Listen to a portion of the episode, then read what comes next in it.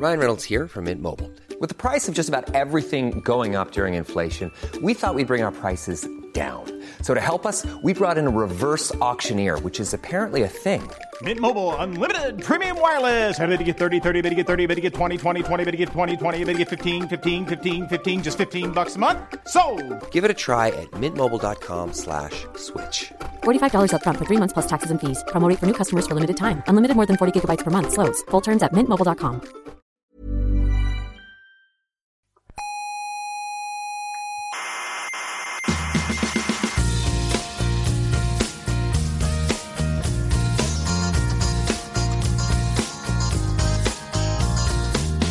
Aquí comienza Coffee Break, la tertulia semanal de la actualidad científica. Aquí no vas a encontrar fantasías irracionales, ¿eh? Pues no, la verdad es que ni no. pseudociencias de esas. Nada, tampoco pseudociencia. Ni, ¿no? ni te vamos a regalar los oídos con frases Hmm. del tipo el universo conspira para que consigas lo que quieras. Nada, nada, nada de eso. El universo, ¿qué coño va a conspirar? El, uni- el universo es indiferente a los, a, a a los actos humanos. ¿eh? Exacto. El, el- el universo es muy hermoso, todo lo que tú quieras, pero le, le damos igual al, al universo, también te digo. ¿eh?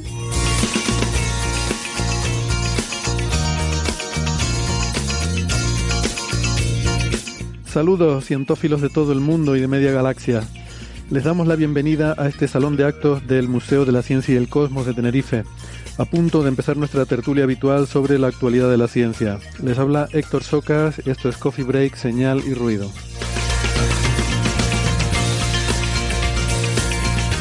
Hoy hablaremos de los neandertales eh, y de su capacidad fonética para comunicarse. De nuevos descubrimientos arqueológicos, nada menos que un coliseo romano se ha encontrado en Turquía. Del problema famoso de los variones perdidos, que parece que cada vez vamos teniendo más claro dónde estaban. Y por último, un poco más de Oumuamua porque resulta que Avi Loeb contraataca y ya ha sacado un artículo criticando la hipótesis del bloque de nitrógeno que les contamos la semana pasada. Hay que ver qué rápido es este hombre para hacer papers.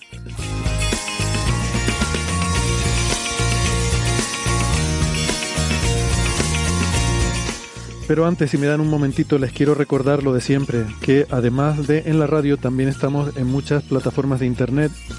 Estamos en Evox, en Spotify, en Google Podcast, en Apple Podcast, en TuneIn, en Lecton y en Amazon Music. Les recomendamos que se suscriban, que no les cuesta nada y así no se pierden ningún episodio. Nuestra página web es señalirruido.com, todo junto con la ñ, señalirruido.com y ahí pueden encontrar los audios de todos los episodios anteriores y la información para encontrarnos en redes sociales. Eh, estamos muy activos en Facebook, en Twitter y en Instagram. Y les recuerdo que en Facebook está el Club de Fans. Pueden contactar con nosotros para dejarnos sus comentarios, sus preguntas o sus críticas eh, en redes sociales o también en la dirección de correo oyentes arroba señalirruido.com.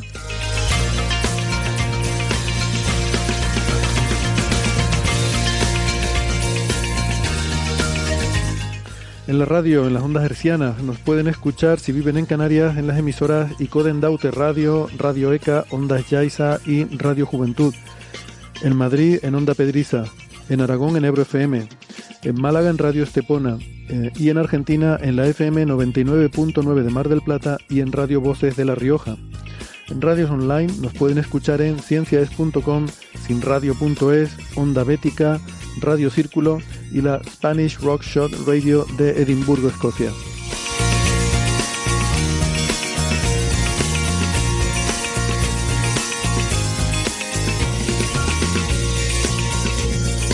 Vamos con las presentaciones en el episodio de hoy. Hoy eh, estoy muy bien acompañado en eh, Alicante. Tenemos a María Rives, que es profesora del Centro Superior de Idiomas de la Universidad de Alicante. Hola María, ¿qué tal? Hola, muchas gracias por invitarme. Ah, tengo que decir que hay 22 grados y nubes y claros en la provincia de Alicante. Gracias. María es arroba Neferchiti en Twitter, con CH y con doble T. Eh, en Madrid tenemos a Sara Robisco, que es ingeniera informática. Hola Sara, ¿cómo estás? Con el, con el micrófono Con el cerrado. micro apagado. Hola a todos. Se Hola, me había Sara. hecho pequeña la pantalla y estaba buscando. Se le había hecho pequeña la pantalla, madre mía. Como somos pocos, pues Sara es, eh, como decía, es ingeniera informática y es arroba SaraRC83 en Twitter. En Málaga tenemos a Francis Villatoro. ¿Qué tal, Francis?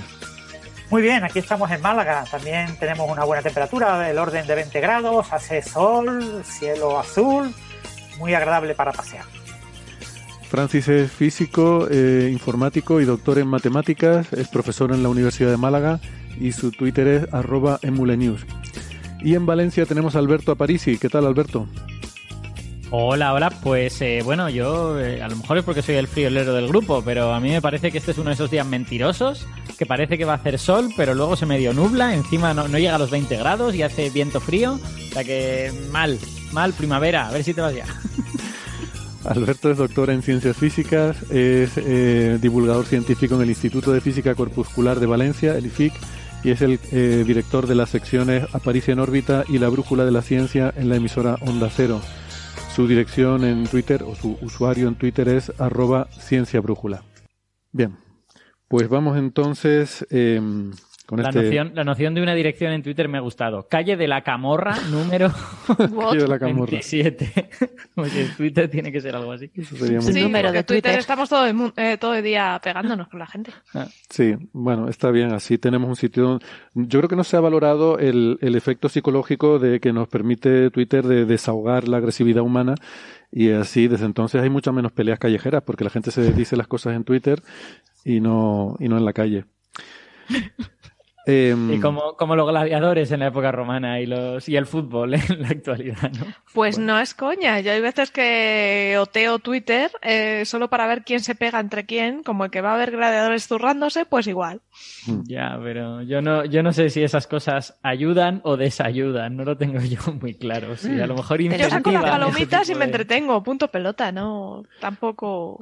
Bueno, en Twitter hay que decir que también se hace mucha divulgación científica muy buena y se comparten Sí. informaciones muy interesantes y, y no todo es bilis y política, sobre todo, que es lo, sobre lo que más suele discutir la gente. No, sí, Eh, la política estaría bien si la gente supiera discutir en términos civilizados. El, Sí. problema, el problema es lo segundo. Efectivamente. No, y de política, hay, por ejemplo, hay cuentas muy buenas. Hay un chaval que es politólogo en Twitter que da gusto seguirle porque te explica todo con todo lujo de detalles y tal. Y a mí sí me gusta seguirle y aprender. ¿Quién dices? ¿Canciller probablemente? Sí. O... Hmm. Da sí, gusto leer eh, a ese muchacho. Bueno, vamos Y con la ciencia. me que no me- suena a, no. a alguien que hace de todo, politólogo. sí. A mí me suena, los que somos más viejunos, ¿os acordáis de los politonos Los politonos. en los móviles? Pues sí. Ah, sí, sí, es es verdad. Polímata, el que sabe Ah. de todo y hace de todo. Sí, Sí. señor. Y además esa palabra tiene que ver con matemática. O sea, tiene la, la matemática está ahí en esa raíz. De hecho, en inglés es polymath, es mucho más obvia Mm, sí. esa raíz, ¿no? Eh, porque de hecho el- la, la etimología de matemática viene de ahí, de conocimiento, ¿no? Eh, o sea, polímata es alguien que sabe de muchas cosas y creo que también matemáticas también tiene, tiene que ver con esa raíz. Bueno, Sí, estaba, estaba mirándolo en el- la fuente más, más eh, segura y fiable que hay, que es Wikipedia. y efectivamente, según parece, matemáticas viene de macema, que significa eh, conocimiento o estudio o aprendizaje. Bueno, ese, ese campo semántico. Es que no lo valoramos, pero la matemática es súper amplia y responde a muchísimas preguntas. Es, es un campo maravilloso. Subyace a casi toda la ciencia realmente, o sea que bueno. Eh, hoy empezamos repartiendo amor a los matemáticos. Vamos a continuar con los biólogos porque eh, yo tenía pendiente de cuando tuvimos, si recuerdan, eh, bueno, en este caso bioquímico molecular, que es eh, JM Mulet, que lo tuvimos hace dos semanas en el programa. Eh, le hicimos una entrevista estupenda en la que, entre otras cosas, nos habló de su nuevo libro, que por cierto acaba de salir, creo que el día 24 de marzo es cuando salió publicado. Eh, ya estoy viendo por ahí comentarios en, en diferentes redes sociales sobre el libro, muy, eh, muy positivos. En aquella entrevista a mí mm, se me había quedado una cosa porque le, le pregunté por un tema que siempre me ha preocupado, ¿no? Que es, eh, bueno, con todo esto de las preocupaciones medioambientales que todos tenemos, pues se dividen en dos categorías. Una tiene que ver con la forma de producir energía, que en eso yo ahí siempre tengo mi, mi ventana al optimismo, la tengo mirando a la fusión nuclear. Y, y por otra parte tenemos la, la producción de residuos, ¿no? Que siempre he pensado que, bueno, habiendo energía, uno puede, eh, y, si realmente la fusión nos da esta capacidad energética, uno siempre puede resolver el problema de los residuos. Aunque por ahí está el tema de los plásticos, ¿no? Que es un, un problema importante y, y es uno de esos agobios existenciales que uno tiene. Y en la entrevista le pregunté a Mulet por eh, su opinión sobre bueno estas noticias que hemos ido conociendo en los últimos años de plásticos biodegradables, ¿no? de bacterias que pueden degradar eh, algunos plásticos y lo que suele pasar, pues empezamos a hablar en la respuesta, nos, nos fuimos por los cerros de Úbeda y, y no eh, ni él me acabó contestando ni yo recordé el volverle a, a, repreguntar, ¿no? Así que la cosa quedó ahí. Luego me acordé y se lo pregunté en Twitter. Entonces en Twitter me, me, respondió y le pedí que si me podía grabar un audio para poner esto en el programa porque me pareció bueno un tema interesante no a mí por lo menos me, me interesa mucho y quería también pues que los comentarios de, de Mulet pues que, que, los pudieran escuchar también los oyentes de Coffee Break así que pues muy amablemente nos ha enviado este audio que vamos a escuchar ahora Hola Héctor, ¿qué tal? Y oyentes de Coffee Break.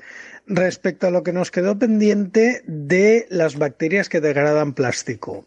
A ver, sí que se han encontrado tanto bacterias como hongos, incluso algunos insectos, que degradan algunos tipos de plástico, porque recordemos que el plástico no es solamente una molécula, hay de diferentes tipos. En 2016, por ejemplo, se descubrió una bacteria, eh, la Idonella sacayensis, que degrada polietileno. Eh, y luego tenemos algunos hongos que degradan poliuretano, incluso hay un insecto, en la larva del escarabajo, tenebrio molitor, es capaz de alimentarse de espuma de poliestireno. ¿Esto es una solución para la contaminación por plástico? Uf, mmm, ojalá. Pero voy a poner un ejemplo. Eh, el residuo agrícola más importante es el, la paja, vamos, el, la celulosa. Si ese residuo de celulosa pudiéramos convertirlo en azúcar y fermentarlo, tendríamos una fuente de bioetanol o incluso una fuente de alimentos. De hecho, hay algunos animales que pueden alimentarse de eso, como los rumiantes. Hace 40 años se descubrió una bacteria capaz de degradar la celulosa en azúcar. ¿Por qué sigue siendo un problema el tratamiento de los residuos agrícolas? Pues porque esa bacteria que realmente puede hacer ese proceso, cuando se trata de hacer a gran escala o a escala industrial, los rendimientos son mmm, de pena. Es decir, no hay forma de que ese proyecto sea rentable. Aquí yo creo que nos vamos a enfrentar con un problema parecido. Es decir, la bacteria, de acuerdo, o el insecto se come el plástico, pero ¿a qué ritmo lo hace? ¿Cuál es el ritmo de producción de plástico? ¿Y qué tamaño tendría que tener ese reactor? ¿Qué tamaño, qué cantidad de bacterias habría que poner para que el, el proceso fuera rentable? Esto veo que va a ser un problema, por lo menos en el corto plazo. Y ya sé que nos la pregunta, pero como a mí me invitáis poco a Coffee Break, eh, pues mira, eh, aprovecho. En el último número de PNAS sale un editorial muy interesante sobre bioplásticos. Aquí no estamos hablando tanto de la degradación de plásticos, sino en producir plásticos de origen natural, no como la mayoría de plásticos que tenemos ahora que son sintéticos y suelen ser derivados del petróleo. ¿Los bioplásticos son ecológicos? Eh, bueno, pues parece que no. Primera, eh, en muchos casos el coste de producción, el coste ambiental, es mayor que producirlos a partir del petróleo. Sí que es verdad que la mayoría son biodegradables, pero ojo, la mayoría se biodegradan eh, con compuestos de nitrógeno o compuestos como metano, que son gases de efecto invernadero. Por lo tanto, estaríamos convirtiendo energía solar en más gases de efecto invernadero, algo que no sería lo más aconsejable. Por lo tanto, mmm, tampoco parece que la producción de bioplásticos a día de hoy vaya a solucionar nada. Y de hecho hay bastantes tipos de bioplásticos. Están los de origen vegetal, los de origen bacteriano, los de bacteriano parece que funcionan un poco mejor, pero sustituir al plástico originado del petróleo va a ser complicado. Gracias por la atención y como digo en estos casos, comed más brócoli. Bueno, pues muchas gracias a Mulet y eh, creo que estos comentarios son muy interesantes, ¿no? Entonces, bueno, se trata más bien de una cuestión de escala y de, y de economía de escala, ¿no? De, mm. de eh, eh, bueno, que, que, no es un proceso rentable a día de hoy, ¿no? Esto lo que quiere decir es como casi todo que no estamos lo suficientemente asfixiados como para que esto sea, sea rentable buscarle una, una solución a gran escala. Bueno, JM, JM ha usado la palabra rentable, pero yo creo que se puede interpretar de dos maneras distintas. La primera es rentable económicamente, que creo que es lo que todos pensamos en principio, pero también se puede interpretar como rentable a nivel de cuánto plástico degradas y cuánto plástico produces. O sea, quiero decir, si estás produciendo no sé cuánta cantidad de plástico al año, tienes que degradar más o menos esa misma cantidad de plástico al año. Y a lo mejor para eso también necesitas un, un, reactor extremadamente grande. O sea, es rentabilidad en el sentido de, de eh, que tu renta es el plástico que has degradado, no, el, no solo el dinero. El dinero también está ahí, también, también habrá que balancearlo. Muy bien. ¿Quieren hacer un comentario más sobre esto? O... Yo un comentario un poco ¿Sí? friki. La, la, bacteria esta que ha mencionado JM, la Ideonella sacayensis, eh, yo me enteré de que existía en el año 2015 y hablé de ello en la radio y tal y cual. Y tiene un detalle gracioso, que es que es una bacteria que se descubrió en una planta de reciclaje de plástico que es donde más natural es que evolucione alguien que coma plástico. ¿Por qué va a evolucionar una bacteria que come plástico en el suelo? Si en el suelo no hay plástico, ¿no? Pues, pues ha evolucionado en una planta de reciclaje de plástico, lógicamente. Y eso me parece un triunfo de la evolución. un triunfo de la evolución, pues sí. sí. Eh, no sé si han visto... Pues si me permites un comentario, el, sí. el tema de, del uso de bacterias como... Uh, digamos, biotecnología, ¿no? El, el, uso de bacterias en biotecnología tiene ese gran problema que es cultivar bacterias es muy costoso, ¿no? O sea, la, las bacterias no podemos eh, ponerlas en un bloque, eh, una especie de sólido bacteriano, y, y, que tenga una serie de poros y que dentro metamos el plástico y la bacteria lo degrade. La bacteria necesita un entorno, un entorno para poder ser producir, un entorno para, no solo se alimentan de plástico, también desechan ciertos productos, entonces tiene que haber un mecanismo de eliminación de esos desechos, etcétera.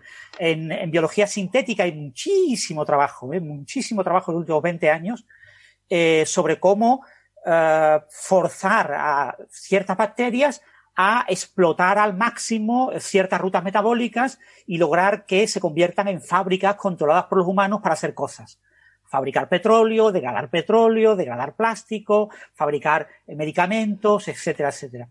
Y en general, el gran hándicap es que a pequeña escala se puede hacer para cosas tipo fabricar medicamentos. Muchas veces eh, el número de bacterias que necesitamos es razonable y podemos cultivarlas, pero el gran problema es que cultivar bacterias a escala masiva para hacer algo a escala de toneladas al año, pues requiere volúmenes de bacterias extremadamente enormes y procesos de, de biotecnológicos de, reciclado de los productos de desecho, de mantenimiento de los, las bacterias que se mueren, poderlas eliminar del entorno, una serie de cosas que eh, hacen que un proceso que es maravilloso in vitro en una placa de Petri con unos cuantos millones de bacterias, un proceso que funciona de escándalo, resulte que eh, a escala industrial pues es absolutamente inviable porque no podemos tener una fábrica de, de pequeñas eh, plaquitas de Petri eh, puestas en escala masiva, sino que queremos tener un gran tanque y en un gran tanque muchas de las cosas que son fáciles en una placa de Petri son extremadamente difíciles a día de hoy. Ya. Bueno, muy bien, pues venga, vamos entonces pasando de tema. Eh, una noticia que llevábamos algún tiempo que queríamos sacar, eh, pero eh, he querido esperar un poco a que pudieran coincidir dos personas que estaban muy interesadas en esa noticia, o tres, que son sobre todo Sara, María y Alberto. Bueno, creo que hasta Francis seguramente también, o sea, todos menos yo. Eh, este tema hasta Francia. Es, es, esa noticia que a mí me daba igual. Que todo el mundo... Un poco, sí, ha sonado pero... así. Pero... Que os habéis empeñado. que tiene que ver con el, este descubrimiento que se ha hecho, además por investigadores españoles, sobre la forma de escuchar y posiblemente también la forma de hablar del hombre de Neandertal y tal. Estas cosas que que se saca la tarjeta Alberto que se han descubierto eh, hay un artículo que salió recientemente eh, ya quizás no tan reciente en en marzo, no recuerdo exactamente la fecha. El día 1 de marzo. 1 de marzo, efectivamente, en la revista Nature Ecology and Evolution y está liderado el artículo por Mercedes Conde Valverde de Sara, de la, la Universidad, de la Universidad de Alcalá. De Alcalá, sí. Sí, eh, e Ignacio Martínez, que también es de la Universidad de Alcalá. Que creo que tú conocías ya este trabajo de antes, ¿no? Me decías. Sí.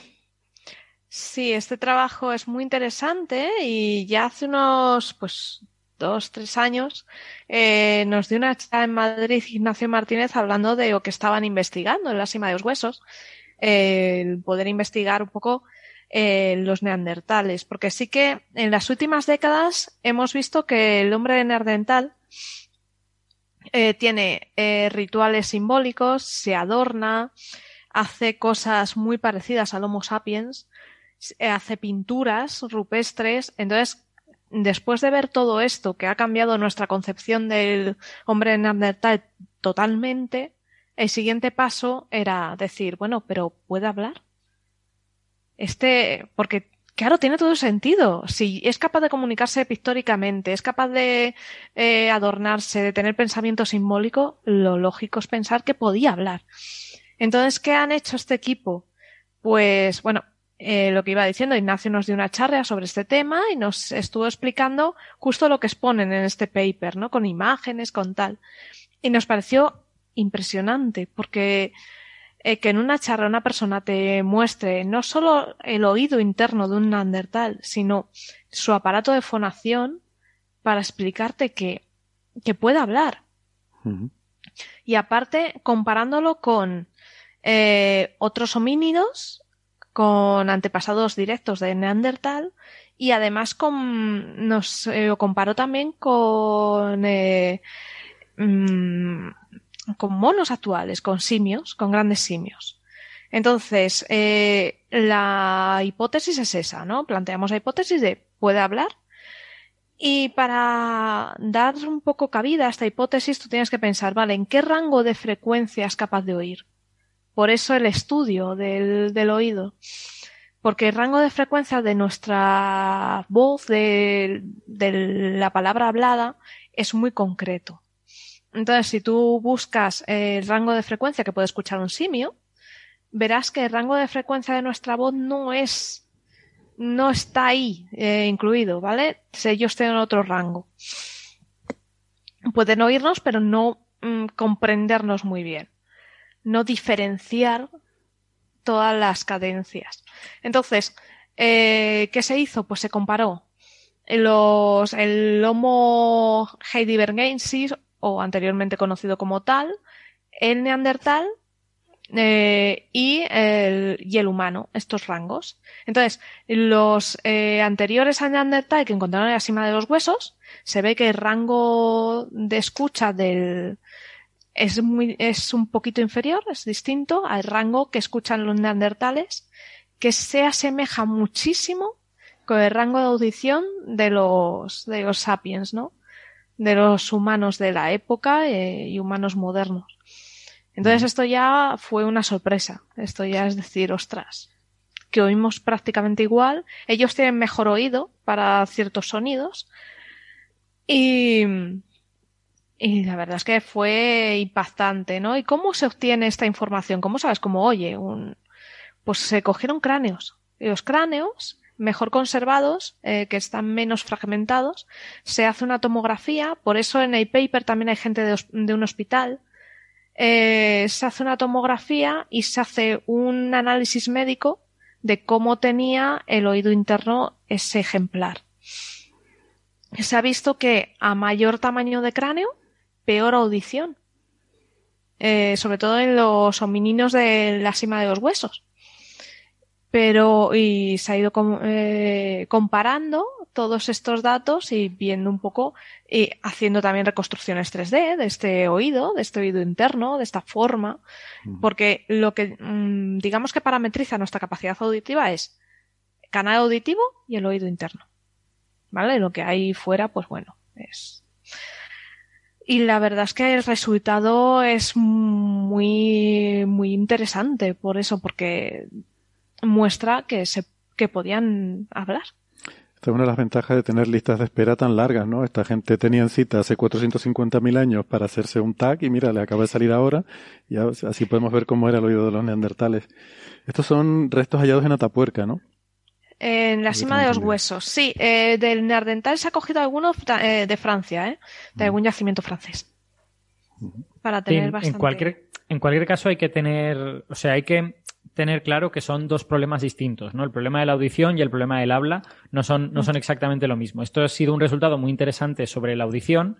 El hecho de que tengan el rango de, de sonidos audibles que tienen, pues digamos que hace más posible que hablaran. O sea, es. sería más bien lo contrario. Si hubiese resultado que los neandertales solo oyen el La de 440 hercios y nada más, pues entonces parecería muy improbable que hablasen, ¿no? Porque ¿para qué si no lo van a oír? Hmm. Ahora que sabemos que tienen un rango auditivo amplio, digamos que parece razonable que pudieran hablar. Pero el, el problema del habla es distinto y es más difícil de estudiar porque las, las cosas que sirven para producir sonidos en nuestro cuerpo son blandas y apenas quedan restos. Yo lo único que he leído al respecto es un estudio que estudia el hueso ioides, que, es, un, que es un hueso que está eh, medio suelto, bueno, cogido por músculos, no está cogido a otros, a otros huesos, digamos, en la garganta y que sirve para varias cosas. Sirve para, pues, para ayudar movimientos de la lengua, pero también movimientos de la laringe y por lo tanto tiene que ver con, el, con la cavidad resonadora de la garganta. Y en ese estudio del hueso ioides, pues llegaban a la conclusión de que, pues en fin, los neandertales iban a tener una cavidad resonadora eh, con ciertas características más grandes que la nuestra y tal y cual. Pero verdaderamente el problema de si estaban físicamente capacitados para hablar es un problema que no está resuelto a día de hoy, simplemente por, Hmm. por ausencia de, de evidencias. Eso es. Pero bueno, que se sabe que podían escuchar eh, prácticamente como nosotros. Esto es un paso bastante, bastante bueno. A ver, verdaderamente parece razonable que sí que pudieran hablar porque se sabe que tenían comportamientos complejos, como tú has dicho, ya hay unas cuantas evidencias de, de, eh, pensamiento simbólico. Entonces, bueno, todo eso parece empujar en la dirección de que si tenían todo eso y no hablaban, pues qué raros eran, ¿no? Y, y- y lo normal es suponer que la gente no es rara, lo normal es suponer que la gente es lógica. Eh, pero verdaderamente lo que molaría sería encontrar un- unos restos de Neandertal con esas partes blandas bien preservadas. Lo que pasa es que eso yo Es no creo que nadie lo considere posible. No, no momificaban los neandertales, ¿verdad, María? Sí. Es que es, es verdad lo que dicen los, las partes blandas, pues, eh, bueno, el cerebro, empezando por el cerebro, ¿no? Los, los Mm. tejidos blandos no se conservan. Y bueno, yo, yo quería decir que esto es un debate muy antiguo, que, Sí. que se, desde hace mucho tiempo se, 400.000 Se años, discute- concretamente. se discute si el neandertal hablaba o no. De hecho, la mayoría de las novelas de prehistoria, ficción o los relatos de, de, bueno, como una película que me recomendaste tú, Héctor, una vez, pero no voy a decir para no spoilear, ¿no? Relatos que, en que se puede encontrar un hombre de la prehistoria. Normalmente son relatos que, en los que aparece gente inmortal. ¿Vale? Gente inmortal que ha, que ha llegado hasta nosotros y siempre, siempre en ese tipo de relatos, siempre se hace la misma pregunta. Oye, tú que estabas allí, oye, ¿los neandertales hablaban? Y la respuesta siempre es, claro, claro que hablaban. Aparte, Claro, ¿qué te crees que éramos animales? es que yo creo que todo el, el debate se centra un poco en lo que entendemos por lenguaje.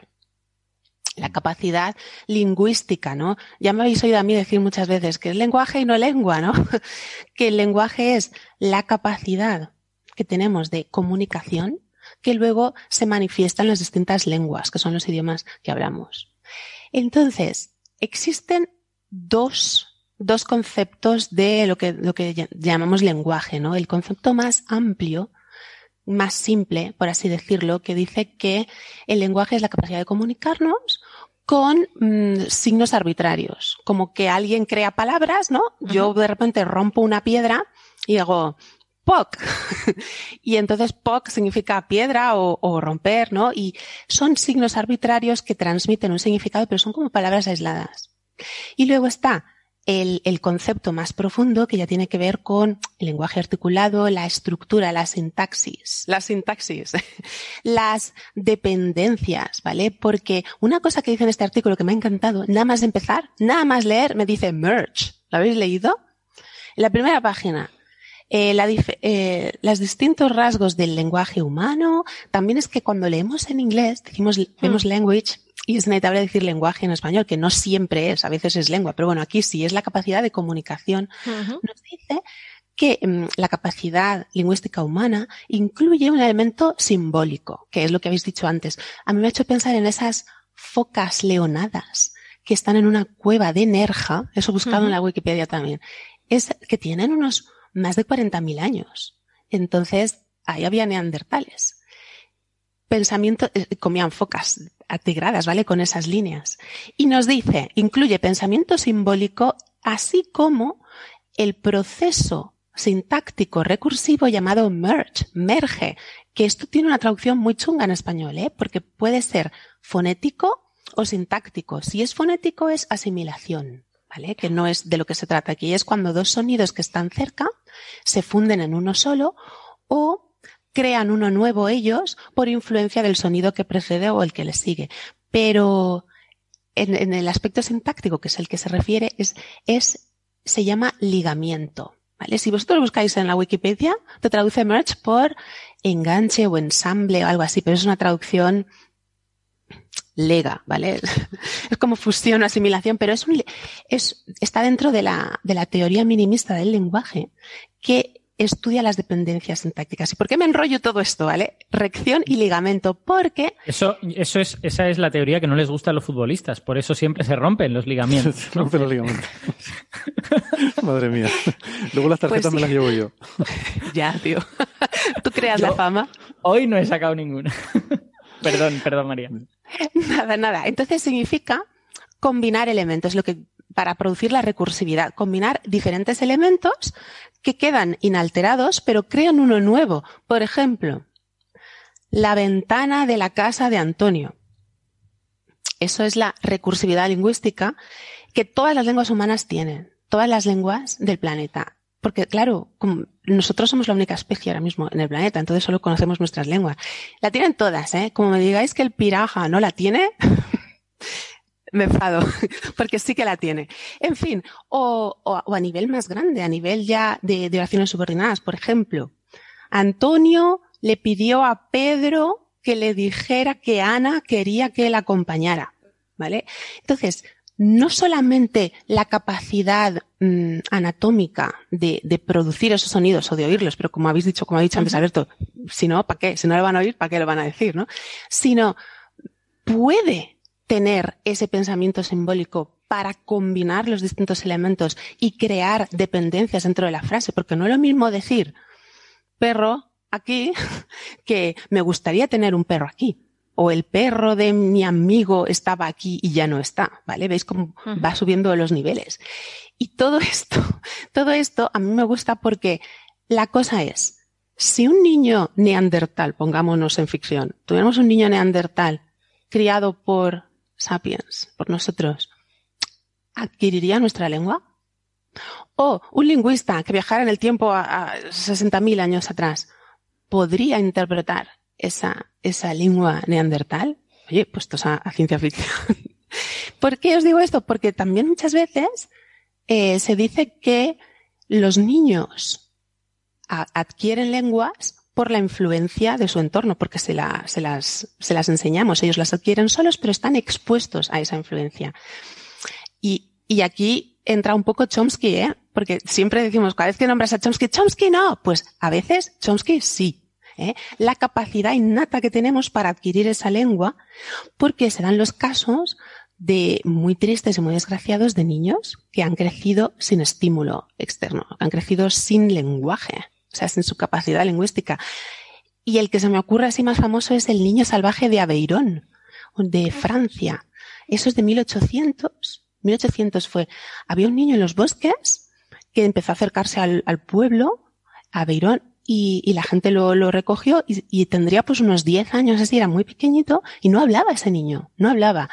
Parece ser que ahí había una historia de que era como de una familia importante y habían querido asesinar los parientes a esa familia para quedarse con, con la herencia, no sé, porque, porque tenía un corte aquí muy profundo, tenía una cicatriz en la garganta muy grande, como si le hubieran degollado, pero la criatura hubiera sobrevivido en el bosque. Entonces, no hablaba y nunca habló esa criatura. Le faltaba el estímulo lingüístico, es decir, es un niño como nosotros, es nuestra O sea, especie. no es, no es que le hubieran dañado las cuerdas vocales. No, porque no. También podría ser. No, porque él emitía sonidos, pero no llegó nunca a hablar. Y ahora, él llegó a entender cosas, pero aunque parezca un poco triste y feo, pues como un perrillo. Como un perro que le dices, toma. Por ejemplo, cuando le enseñaban una cuchara en la que su nana le preparaba una crema de leche que le gustaba, cuando le enseñaban esa cuchara, pues él se sentaba, se lavaba las manos, se quedaba modosito, pero claro, era un poco salvaje, como veis. Y nunca, nunca murió de cuarenta y pocos años de una neumonía, me parece. Mala salud. Nunca llegó a hablar.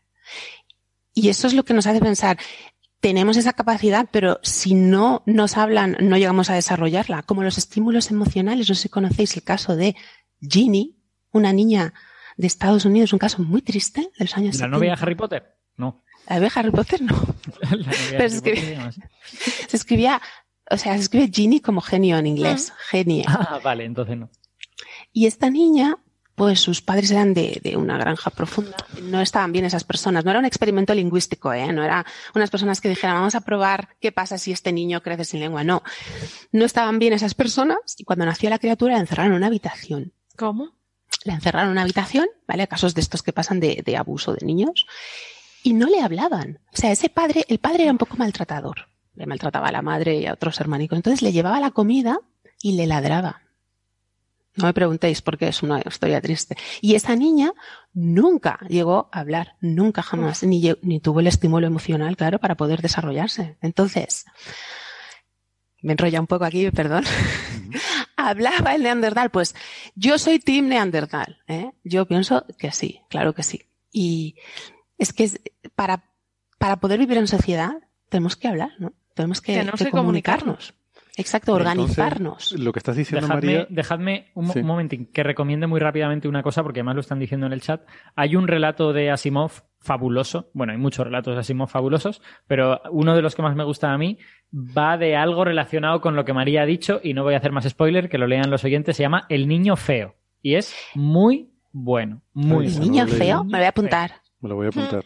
Pues muy esto, bueno. esto que te digo del niño de Aveirón, también hay un libro, lo escribió su psicólogo, Jean Itard, porque al niño lo metieron en una institución mental. Uf. Y ya. Y el médico psicólogo de este niño escribió un libro que se llama El niño salvaje de Aveirón sobre todo, toda su evolución, su tratamiento, todo cómo intentaron curarlo. Me está apuntando el niño feo, me has dicho. Pero entonces lo que estás diciendo es que el, el habla, el lenguaje, tiene un componente biológico, que es tener los aparatos fonadores y de oído necesarios, pero también cultural. es decir, es. por mucho que tú tengas la genética correcta y que seas de la especie humana o incluso neandertal, si, si efectivamente podían hablar, pero si, si de pequeño no te crías en un entorno en el que tienes los estímulos adecuados, no vas a aprender nunca a hablar. Eso es, pero Eso es. hay experimentos para que sea más fácil de comprender, experimentos en biología. A mí me lo explicaron en filosofía en el instituto. Eh, hay un experimento que se hizo con gatitos y es cuando el gato nace, le vendaban los ojos. Entonces ese gato, en los primeros años de su vida o el primer tiempo de su vida, lo pasaba con los ojos vendados. Cuando le quitaban la venda, ese animal era incapaz de ver tenía el ojo perfecto, eh, la capacidad de el nervio óptico perfecto, pero nunca había sido, recibido estímulos. Entonces, No al estaba recibir Experimentos que no podrían hacerse en el siglo XXI. efectivamente, pero al no recibir estímulos en las primeras eh, etapas de su vida, el ojo era inútil. Wow. Tiene sentido porque, bueno, aquí Ignacio nos, nos sería de ayuda, pero probablemente tenga algo que ver con que los circuitos neuronales relacionados con la visión se han de entrenar. No- Efectivamente. No, Nos había hecho el cableado. Porque Ah, el Exacto. hardware lo tenemos, pero el estímulo es lo que hace que nosotros cableemos y que Y se... eso- Eso me recuerda también una historia de animales que imitan las lenguas humanas. Es decir, igual que nosotros le hablamos al animal, o sea, cuando viene tu gato y te hace mao y tú le dices mao y te mira el gato y tú piensas, ¿qué habré dicho? ¿No? ¿Qué habré dicho? Que habré- sí. Hay casos de animales que imitan las lenguas de sus cuidadores, de sus Sí. cuidadores. Además, el, el sonido que hacen imita esa lengua. Me estoy acordando ahora de una, un elefante, un elefante en un zoo de Corea, que re- llegó a desarrollar una relación de afectividad muy, muy cercana con su cuidador. Y entonces se metía la trompita en la boca. Os tengo que mandar el enlace por si queréis subir al, al, al blog. Y entonces hablaba y hacía wow, ¿cómo? Parecía que estaba hablando coreano, o sea, no decía nada. Es como si yo me pongo a hablar ahora un idioma que no, que no sé, im- imito los sonidos, ¿no? ¡Qué maravilla! Y una O sea, chula. inventó, inventó, el, inventó las trompas clásicas, la- las trompas de, de orquesta, digamos, que también se tocan metiendo la mano en la trompa. Es muy entrañable, os voy a poner enlace para que lo veáis. Y una ballena, una ballena beluga en el zoo de mm, en Vancouver, creo que es, estaba herida y la recogieron unos pescadores inuit.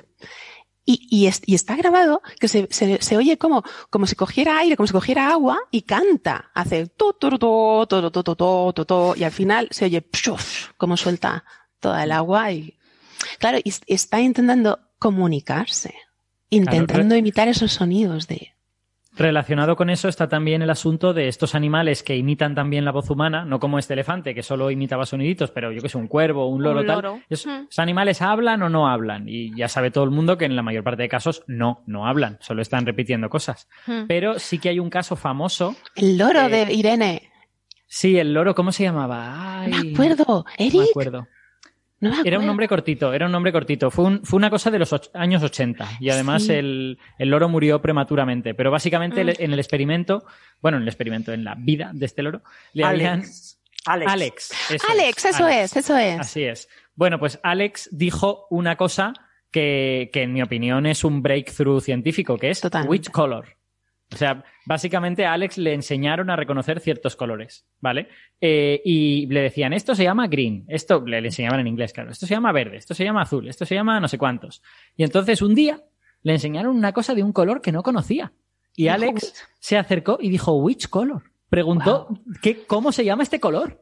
Y a mí me hace explotar la cabeza solo de Sí, pensarlo. sí, sí, sí. O sea, Oye, pero que, igual no- Fue, que igual fue casualidad, hay que ser científico y hay que ser escéptico. Pero, pero no parece que fuera casualidad. Es que yo he leído de ese mismo loro, y no, no lo he leído por Google, sino en un artículo de, lingüístico de verdad, que dijo I love you cuando, cuando se murió. Le dijo I love you a su, a su cuidadora. Ostras. Si es que se lo decía muy a menudo, se lo decía muy a menudo. O sea, O sea, se ellos se despedían cada noche, good night, I love you, tal y cual. O sea, que eso, eso sí que podría ser algo que no Entonces está seguro tenía- de si lo está entendiendo. Es, Ahí es algo- está. es una rutina, pero Pero tiene Pero- intención comunicativa. Él o sea, Ah, ha relacionado ese momento Mm. con estos sonidos, ¿no? sí. Sí, sí. Eso, es, que eso es se- evidente, pero él el, vio el que se witch color- apagaba y dijo su rutina nocturna. Es- pues podría ser. El Claro, witch pero el color witch es, color ya es representa- especialmente espectacular, ¿no? Porque, porque nadie le enseñó a preguntar por un color, ni nadie le preguntó eh, qué color, ¿no? Eh, Mm. entonces, Pero tenía que saber decir witch. O sea, tenía que haber eh, Yo creo- yo primero creo el que concepto witch. yo creo que O sea, sí ¿cuál? le preguntaban cómo se llamaba cierto color. Le enseñaban mejor- una cosa de un color y le decían which color. Claro, Sí. entonces él utilizó ese mismo recurso, esa misma Sí. cadena de sonidos para, para su frase que es yo no entender Claro. which color, ¿no? O sea, él, él eh, en, en esa situación, eh, lo que el loro entendió es que esa combinación de sonidos significaba para preguntar cómo se llama este color. Exacto, Y hay, hay un exacto. montón de abstracción en esa, en esa, en esa cosa tan sencilla, ¿no?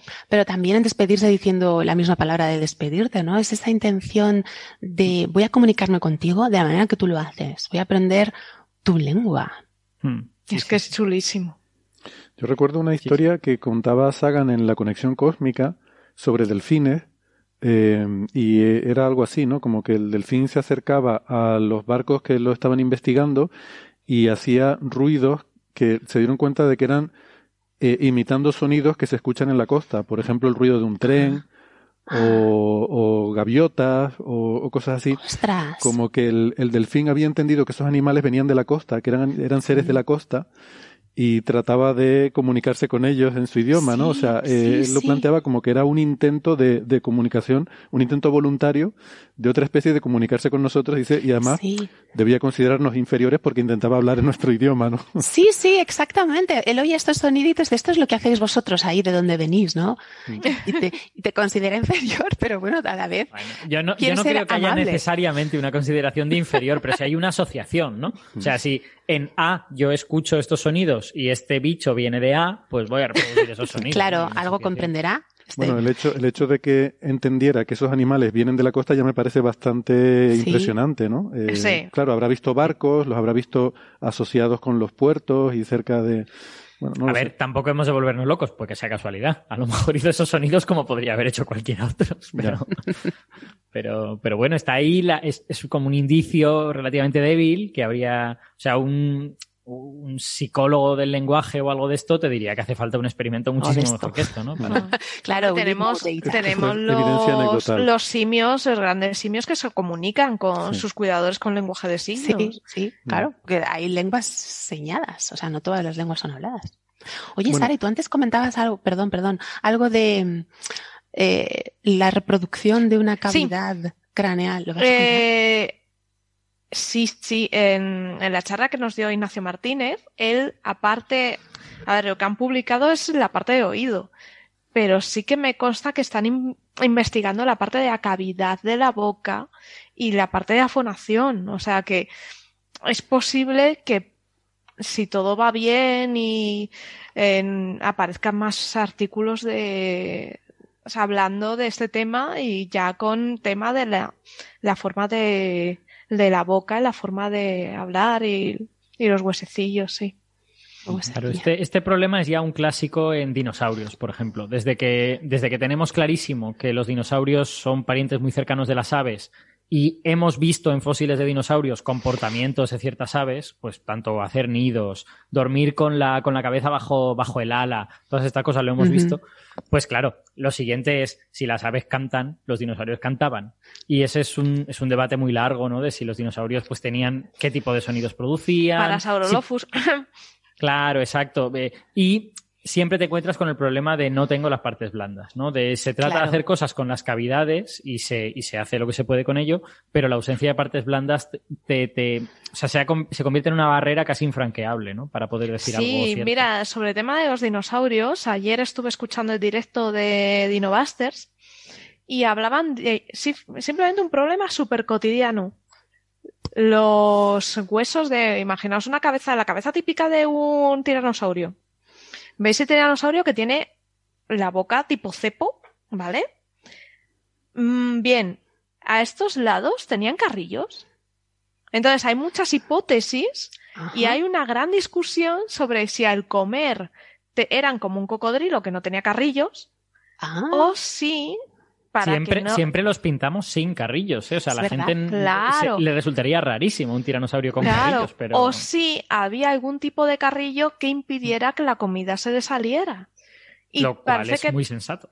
Claro, y parece que tiene sentido. Entonces, hay mucha investigación sobre esto, sobre.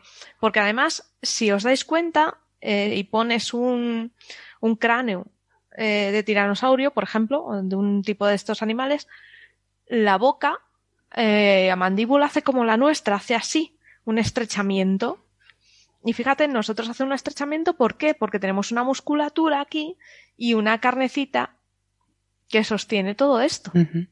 Entonces, no que eh, no sería muy descabellado pensar que también tenían algún tipo de forma para que no cayera la comida. Claro, es que además en el caso del tiranosaurio, imagínate tú el animalito como se le caiga algo, casi dices, "Pues, casi mejor lo dejo ahí. No lo coge. estar- a ver cómo, a ver cómo agarro A ver eso. cómo y con esas manitas.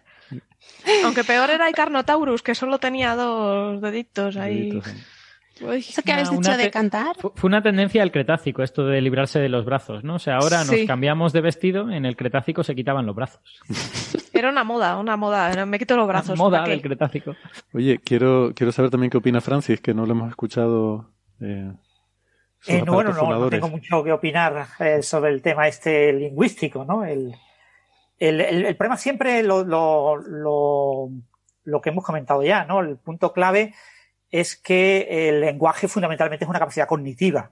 Entonces, eh, incluso un, un organismo vivo, un ser vivo, con capacidad para de un sistema fonador y, y un sistema auditivo, eh, no necesariamente desarrolla el lenguaje si no tiene una necesidad específica. Y esa necesidad específica obviamente viene por la construcción de grupos grandes. Ahí está. Es decir, y eh, lo que yo tengo entendido es que los neandertales vivían en grupos pequeños, que eran grupos de cazadores, que eran, eran relativamente pequeños. Entonces, en un grupo pequeño, la necesidad del lenguaje es mucho menor que en un grupo más grande, ¿no? ¿Por qué los loros aprenden a hablar de pequeños? Pues porque vivían en grandes grupos. Los loros que viven en solitario no aprenden a hablar, no imitan los sonidos, ¿no?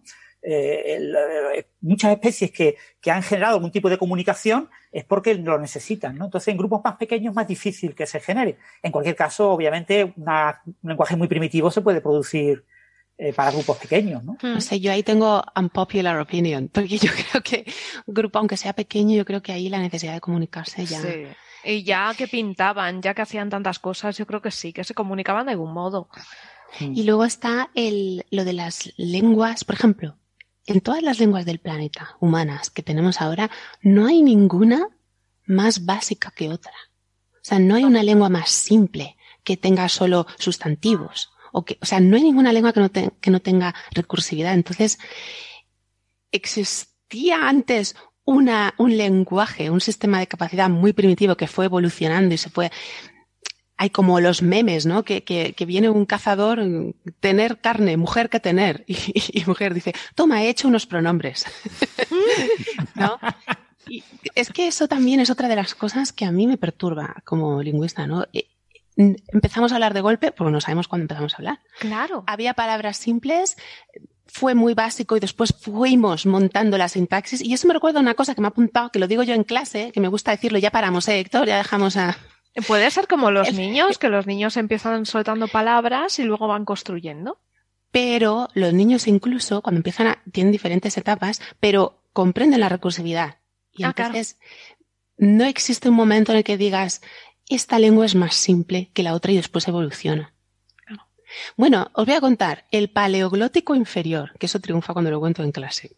Pues de un lingüista mexicano, estadounidense de origen mexicano, Swadesh, que a mí siempre me sale llamarlo Kadesh, pero es Swadesh, yo con mi rollo egipcio, ¿vale? Se llama Morris Swadesh. Y él dice que primero es una bella fantasía, como diría Alberto. Primero, está, hace un millón de años, él lo llama el paleoglótico inferior, que sería el embrión del lenguaje humano, que él piensa esto que estamos diciendo, pues primero había un, un tipo de comunicación más simple, solo palabras, no sé.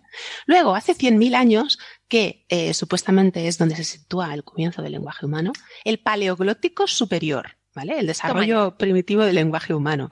Y luego ya hace 10.000 años el neoglótico, que ya sería el lenguaje humano completamente desarrollado. Y después me gusta porque pasa al año 8000 antes de Cristo, primeras fichas de arcilla en Mesopotamia. Ahí lo dejo. Sí, yo en, ese sentido hay un comentario que, que me parece interesante, que es que el hecho de que todas las lenguas del planeta es- tengan más o menos la misma complejidad, lo que te viene a decir es que la etapa, si es que existió, que suponemos que existió, pero, pero no lo sabemos, en la que las lenguas eran más simples, queda muy lejos en el pasado. Y que, no queda y nadie que, que- Claro, que no hay herencia directa de, de todo aquello. Y todos somos descendientes de una versión ya muy derivada, ya muy, Sí. ya muy sofisticada. Sí, de- no se de puede eso. saber, exacto. Por eso solamente podemos mm, estudiar las lenguas humanas de las que tenemos ahora en el planeta. Por eso es muy difícil imaginar una lengua no humana. Y, y me gustó mucho la llegada en ese sentido. Sí. Porque intenta imaginar cómo se comunicaría una especie no humana, porque ellos tienen, los heptápodos, tienen una lengua y una escritura distintas, porque nosotros escribimos lo que decimos, o sea, la escritura es como una transcripción de los sonidos que emitimos, pero los heptápodos no. Ellos hablaban una cosa, pero no escribían lo que decían, escribían de otra, la, la cosa circular esta.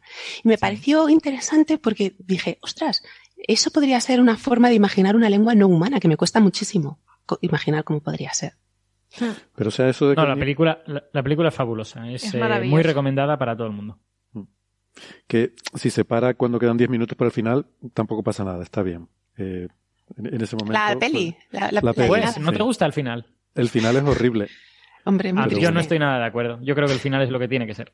Y ya está. Es, es un poco ya demasiada fantasía, ¿no? Yo no, Sí. yo no estoy nada de acuerdo. Esto es ciencia ficción y Ya. cuando la ciencia ficción hace lo que esta peli hace, que no vamos a decir lo que es, pues es lógico que tiene que entrar en ciertos lodazales. Y yo creo que esta peli entra en esos lodazales siendo consciente de que lo hace y, y bueno, y lo hace con dignidad. Ya está. A mí me gustó, me parece muy bonita. Bueno, es un encantó, relato, es, un, es, una, es un relato corto, o sea que... Sí. Y al hilo de lo que comentó Francis, de que los grupos sociales grandes sí que desarrollan lenguaje y tal, hay un ejemplo muy bonito y es los gatos eh, maullan solo aquellos que tienen trato con humanos. Eh, Ah. Una colonia de gatos que jamás ha tenido contacto con humanos no maullan. Ostras, no me digas, no sabía esto. No maullan Bueno, el maullar, ellos. el maullar parece ser la forma en que los gatos imitan nuestro habla. Ah, Sí. No lo sabía. Em- eh, entre ellos, el maullido no lo usan. Solo poco- usan ese aullido raro cuando están en celo, Sí, que no sí. tiene nada que Mm. ver con el maullido, Ajá, pero el maullido es algo que usan los gatos que tienen Para con comunicarse con nosotros. Han desarrollado ese Yo, lenguaje. gato se dice miu. Eso es. Y león, mau. Un gato grande. Ya está. Mau. Aquí, amiguitos. ¿Eso una en qué cerveza, idioma? ¿no? En egipcio antiguo. Ah, qué guay. Eh, No me imagino yo un una león haciendo- cerveza, dice. Claro, no me imagino yo un león haciendo mau. Eh, cambiando de tema, ayer se publicó en la revista Nature un artículo sobre el descubrimiento eh, de Homo sapiens sobre unos 105.000 años de antigüedad en Sudáfrica, pero en la parte interior de Sudáfrica, como 600 kilómetros de la costa. Y Ah. parece que se han encontrado restos de pequeños trocitos de como de conchas, etcétera, como recortados. Parece que coleccionaban eh, objetos pequeños y claro, eso tiene una componente puramente simbólica. ¿Por qué coleccionar objetos pequeños? Sobre todo teniendo en cuenta que estás en una zona en la que parece que hubo unas inundaciones y esas inundaciones llevaron esos objetos a esa zona, pero no es habitual que se encuentren en esa zona, ¿no? Porque en la zona de la costa sí se había encontrado eh, restos eh, de, de homínidos que tenían, eh, de, de Homo sapiens que tenían ese tipo de, de recopilación de objetos, pero en el interior eso es una Ah. cosa excepcional. Entonces, como que los humanos notaban que había objetos excepcionales y los eh, recopilaban y los guardaban, y, y eso pues se interpreta también como, como parte de los inicios del, del lenguaje en humanos. Claro, eran objetos valiosos. Bueno, eh, pues se me ha pasado el tiempo volando. Eh, es hora de hacer nuestra pausita y despedirnos de los oyentes que nos están escuchando por la radio. Como siempre les recordamos que si quieren seguir la versión extendida, que todavía tenemos que hablar de este tema, de algo más de arqueología y luego de astrofísica y cosmología, eh, lo pueden encontrar en la versión extendida, en el podcast. Si no, pues nos despedimos hasta la semana que viene. Si están en internet, no toquen nada, que ya volvemos. Venga, hasta ahora. Chao, Chao. chao.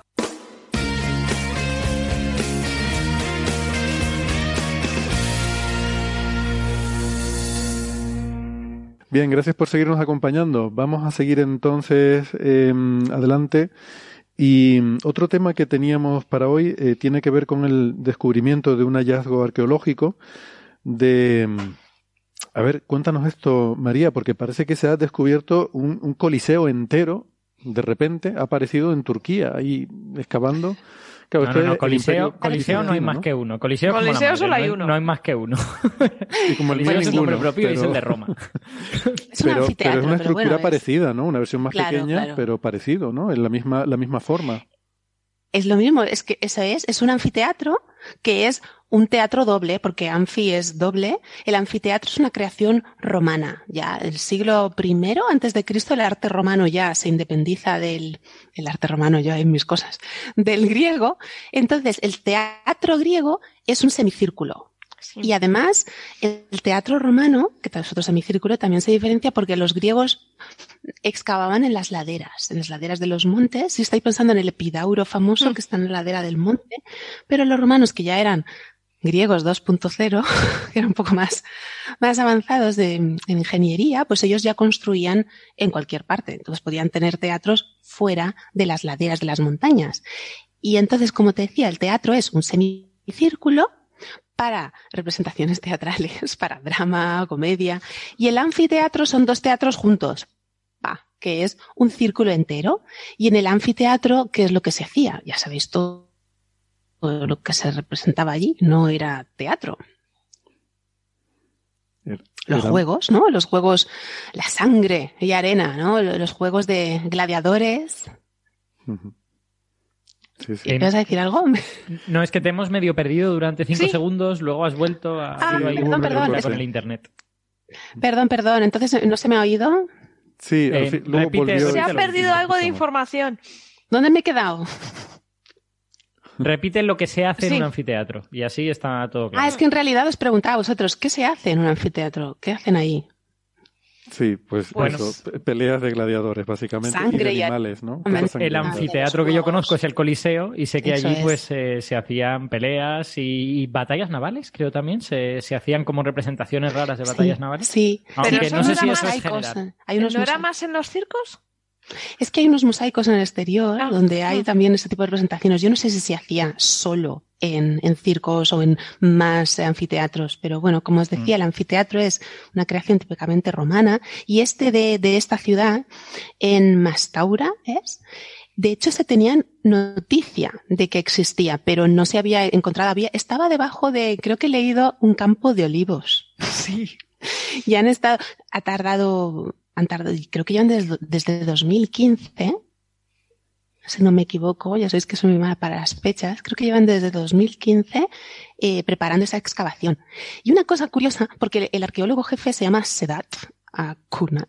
Pero el caso es que hay una noticia en el, en el periódico, creo que era el español, no sé si era el país, que hablan de una arqueóloga. Entonces, yo lo miré y eso me llamó la atención. La arqueóloga dice, y pensé, pero si es un señor. Y es que cuando pones el nombre de esta persona, lo primero que sale es doctora con K, tesi con Z, y eso es doctor, tesis doctoral en turco. Entonces yo creo que ahí se han confundido y pone la doctora, la arqueóloga, pero es un, es un arqueólogo. El, Ah. el- Le han cambiado de sexo en un momento.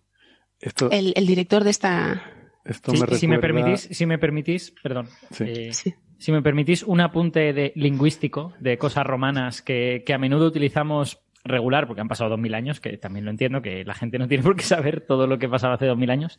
El, el circo eh, originalmente era un lugar para carreras. Para carreras de, Sí. de cuadrigas y de, y de caballos y de estas cosas. Entonces, tendemos a pensar que en el circo es donde se mataba a la gente y tal y cual, y en realidad eso era más bien en el Coliseo, ¿no? Eso que, es.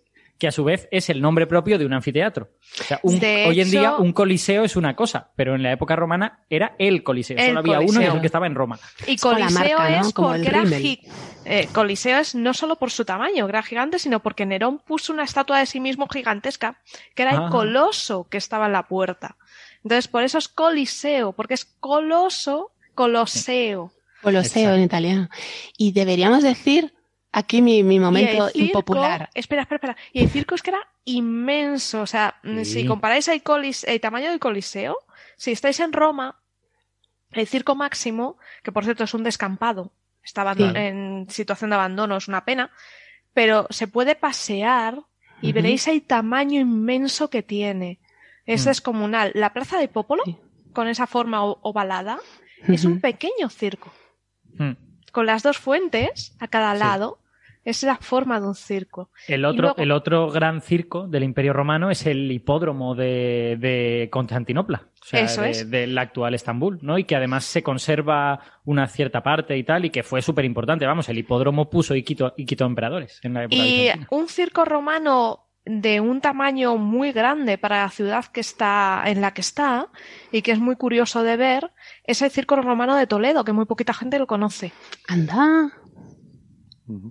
Se conserva la cabecera, una de las cabeceras se conserva un lateral eh, está medio caído pero se conservan la- los soportes y eh, hay trozos que se conservan. Ah, no lo conozco, ¿eh? Pues No merece esas la pena. Además está en la parte baja de Toledo, fuera de lo que es el centro, y es una parte que nadie visita y merece la pena. Está Claro, hay que pensar Muy- que un circo necesita mucho espacio, ¿no? Porque lo que vas a hacer es carreras de caballos. Entonces, bueno, si no quieres que la carrera se acabe en 10 segundos, pues el circo tiene que ser relativamente grande. eso es. Es- Entonces merece la pena. Si alguien eh, va a Toledo, que, que busque el circo porque es, Pues lo buscaré. es impresionante. El, Voy a el buscar ahora circo, mismo. el circo es el circuito antiguo. Eso es, eso Y- es. De hecho, donde pasa una calle que atraviesa donde iba el circo, y lo que han hecho es en la carretera han puesto un adoquinado para delimitar Ah. la parte de mm, donde estaba la grada y la parte del centro. O sea, han cambiado los colores para que tú puedas hacerte una composición de dónde estás. Oh. Eh, Es eso, ese comentario que hacía María de doctora, eh, no sé cómo se llame, eh, es un problema común que tenemos, que bueno, supongo que tienen sobre todo los periodistas que escriben en, en lengua española con el tema de que nuestro, nuestra lengua distingue géneros. y entonces muchas veces ves una noticia en inglés y tienes que estar eh, adivinando el género de la persona de la que estás hablando, ¿no? Y eh, eh, Sí. en astrofísica pasa mucho, que es muy famoso Stacy, Stacy McGo, que lo, lo hemos nombrado muchas veces en el programa porque es uno de estos ultra defensores de teorías de Mond, de gravedad modificada, y suele ser muy mediático. Y de vez en cuando lo vemos en las noticias, la investigadora Stacy McGo, porque el hombre se llama Ah, Stacy, claro, pero es que claro. pero es un hombre. Pero si a mí me lo dices, yo pensaría que es una mujer. Stacy tal, el primero que se me ocurre es pensar que es una mujer, sí, sí. Pero lo de doctora no es el título, es que es doctoral. O sea, es pone su nombre y doctora tesis, o sea, tesis doctoral, porque ahí pone doctor DR. Pero claro, Ah, perdonad que me he equivocado, es la Plaza Navona, no la de Popolo. ah, vale. Nos, nos daba igual, ¿eh? Sí, yo Hemos geografía romana de, de- de la ciudad de Roma no la tengo muy clara. ¿no? Nos queda todos, ¿eh? Pues lo que yo iba a decir impopular es que cuadriga, por la ley de la penúltima, deberíamos decir cuadriga, como auriga, Mm. pero no lo diremos jamás, yo tampoco lo digo eso. Ujú. Es que digo auriga. Entonces ya soy, soy el hereje entre los herejes.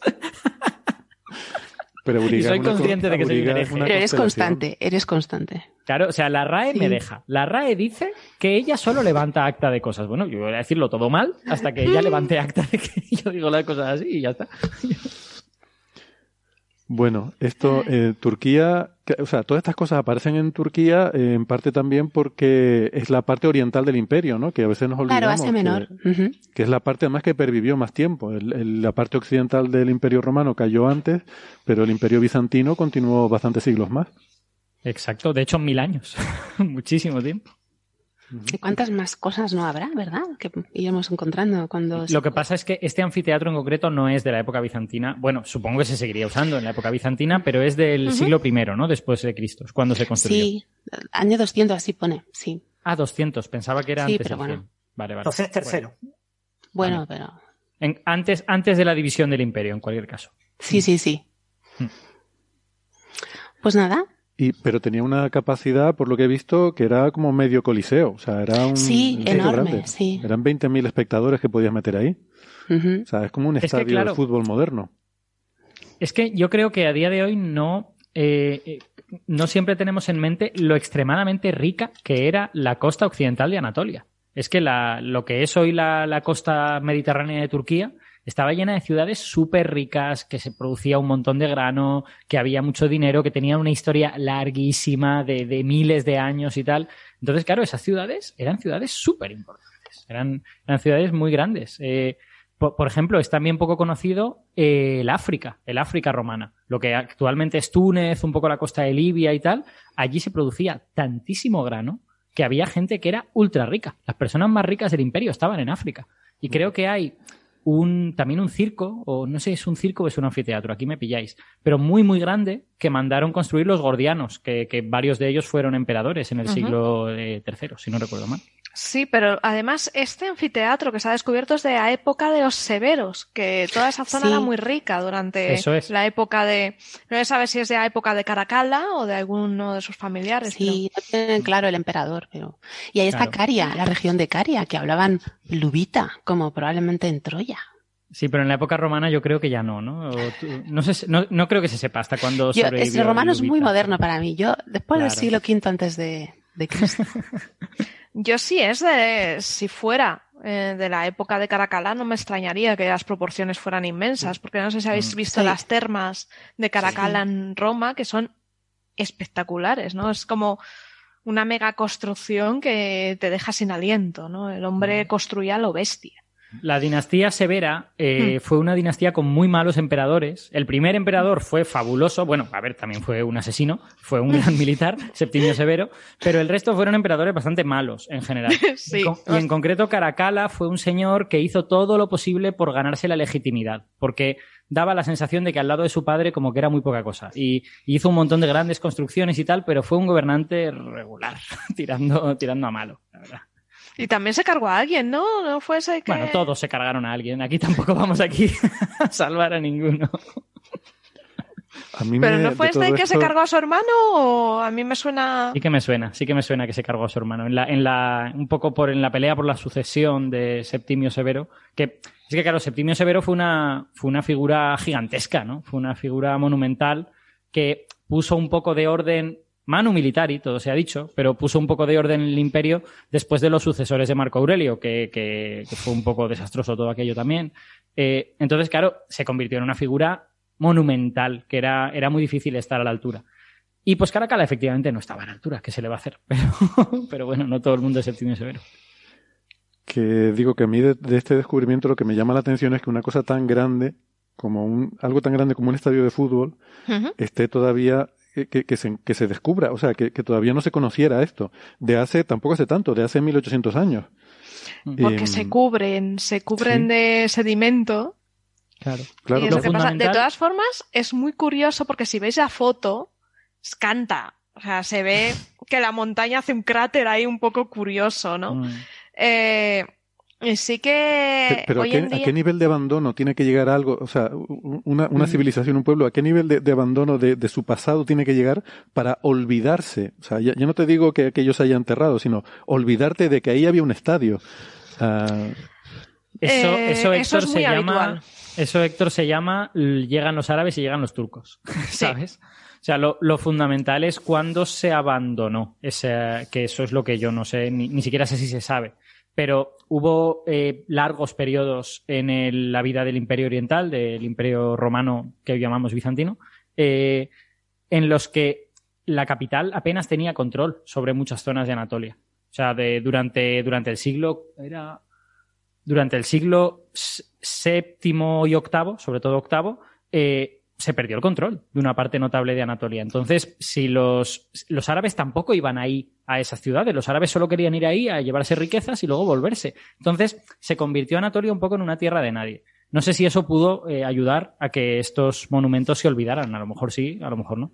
Ya, pero bueno, para la gente que vivía cerca, o sea, yo no digo que la capital, pues, mm, pues efectivamente perdieran, eh, olvidaran e- esos monumentos y esas obras, pero la gente que vivía por ahí cerca, no sé, me resulta sorprendente, vamos, que, que a día Pero de es hoy que todo no sabemos dónde vegetación está la está fuera, vegetación, claro. todo. Por Claro, cierto, que el, bueno, esto es noticia porque eh, había unos escritos eh, y una serie de discursos, una serie de leyendas orales entre la gente que vivía en ese pueblo del siglo XIX que decían que habían visto esto del siglo Ah. XIX, ¿no? Y entonces había una serie de personas que han dicho, si había cierta documentación que apuntaba en el siglo XIX a que existía este anfiteatro eh, cerca de nuestra ciudad, en algún lado tiene que estar. Así que vamos a buscarlo. Entonces ha habido una búsqueda activa y se ha encontrado lo que se supone que es eh, lo que se había documentado en el siglo XIX. Claro, imaginad lo remoto que tenía que estar para que nadie se hubiera dado cuenta. También, también hay, un, hay un detalle que se me acaba de ocurrir ahora que puede ser relevante en este sentido, que es que con la llegada del cristianismo, ciertos eh, monumentos y edificios eh, romanos eh, fueron abandonados, porque se consideraban lugares donde se llevaban a cabo prácticas poco piadosas, eh, posiblemente no acordes con el cristianismo, Hmm. paganas. Y, y yo creo que los teatros y los anfiteatros fueron parte de todo eso. Y aparte fueron expoliados pa- como se usaban como canteras. El circo También. romano de Toledo eh, fue una cantera para construir. Hay piedras de la catedral de Toledo que son Claro, del circo romano. también, sí, sí. O sea, de hecho, el Entonces, hipódromo, mucho- el hipódromo de Constantinopla es de los pocos eh, edificios romanos que se siguió usando durante muchísimo tiempo porque se, se integró dentro de la cultura política de- del imperio, ¿no? Pero, pero, por ejemplo, los teatros yo creo que se abandonaron prácticamente todos. Ujú. Las termas también. Es eso, Bueno. entonces para construir. Y luego una cosa, ¿no? Este tipo de hallazgos muchas veces nos echamos a, a la ca- a manos a la cabeza, pero no hay que irse hasta eh, la, eh, la península de Anatolia eh, para encontrar cosas así. Aquí en España, y bueno, y en todas partes, se ven lugares, pues tú ves un cerro pelado, como pasa aquí en Toledo, un cerro pelado que dices, aquí no crece nada, aquí no crece nada, aquí tiene que haber algo, ¿no? Y un buen día alguien excava y te encuentras pues que fue un yacimiento de edad y bronce, que hubo ocupación musulmana, etcétera, ¿no? Entonces suelen ser zonas que aparecen en las con formas curiosas. En este caso se ve un cráter muy, muy característico. Suelen tener, aunque estén cubiertas, suelen conservar cierta forma y no suele crecer vegetación en esa forma, ¿no? Entonces, si identificáis alguna, pues sí que es conveniente hablar con un historiador o con alguien Mm. por si hay indicios, ¿no? Aquí en Canarias no suele pasar eso. No. Bueno, Oye, han hecho una serie ahora en Netflix, ¿no? O, o una película sobre Saturn Who, ese barco vikingo inglés que Sí. está en el Museo Británico y era Le dije, la casa de una señora, que te- precisamente Sí. unas tierras que tenía fuera de, de la ciudad. con ¿Era en unos montículos raros. Sí, había dos o tres montículos y, y ella, la mujer esta era de una familia de historiadores, arqueólogos y ella decía, yo tengo aquí la corazonada de que aquí tiene que haber algo y luego estaba el barco vikingo. También eh, enterrado, había crecido la vegetación encima, pero lo que dices, ah, tenía unas formas que... Sí, ya, es, ya os digo que, otra vez en Toledo tenemos un cerro, el cerro de Ibú, que efectivamente. Ah, sí, lo he visto yo en tu Instagram. Esta Diputación de Toledo patrocina Coffee Break. Sí. va? Oye, que si queréis, Diputación de Toledo, si queréis soltar unos dinerillos, aquí estamos. Eh, no le hacemos asco. Eh, el tema es eso, que es un cerro pelado. Y tú dices, ¿y este cerro pelado? Y pues un buen día se liaron a excavar y efectivamente hicieron una cata y descubrieron que había mm, murallitas hechas por en la edad de bronce. Mm. Dices, ostras, que aquí hay muros de contención para hacer, digamos que, allanamientos de terreno y poder construir los poblados, ¿no? Uf, qué curioso. Pero es mm. que hicieron otra cata, además tú ves ahora el cerro y tiene un agujero, una cata hecha, y la cata está a simple vista. En esa cata han descubierto de la época de Ramán hay, un hay un poblado militar. Y luego, si subes a la parte de arriba, tienes estancias de un segundo poblado, asentamiento militar, de cuando se asedió Toledo. Lo cual, lo cual demuestra lo fácilmente que se entierran las cosas, ¿no? Que a veces pensamos, no, tendrá que pasar milenios para que esto se entierre. Y las cosas de las que estás hablando están separadas por siglos, ¿no? O sea, no, no sé cuántos, pues no sé, 300 años, 400. Mm. A mí eso nunca, nunca deja de sorprenderme. A veces hago la cuentita mental del polvo que se me acumula en los muebles, de cuánto tiempo tengo que dejarlo para que me entierre la casa, ¿no? Pero es realmente eso mismo. O sea, no, no somos conscientes, pero es eso mismo. Si lo dejas, acaba, acaba enterrado. Así que ya sabéis, ya os he dado otro sitio para visitar en Toledo, el Cerro Muy bien, Sara.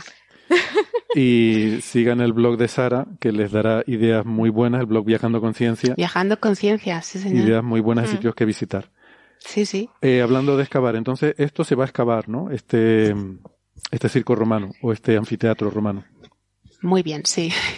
sí, sí, están en ello ahora. Y eso me recuerda a lo de Egipto también. No sé si habéis hablado de eso en un templo de época de Ptolomeo I, que te, se ha encontrado también eh, de la misma manera, excavando, cubierto por la vegetación, en al sur del Cairo, una ciudad que se llama Sharuna, que, que tengo yo la canción todo el día en la cabeza de My Sharona.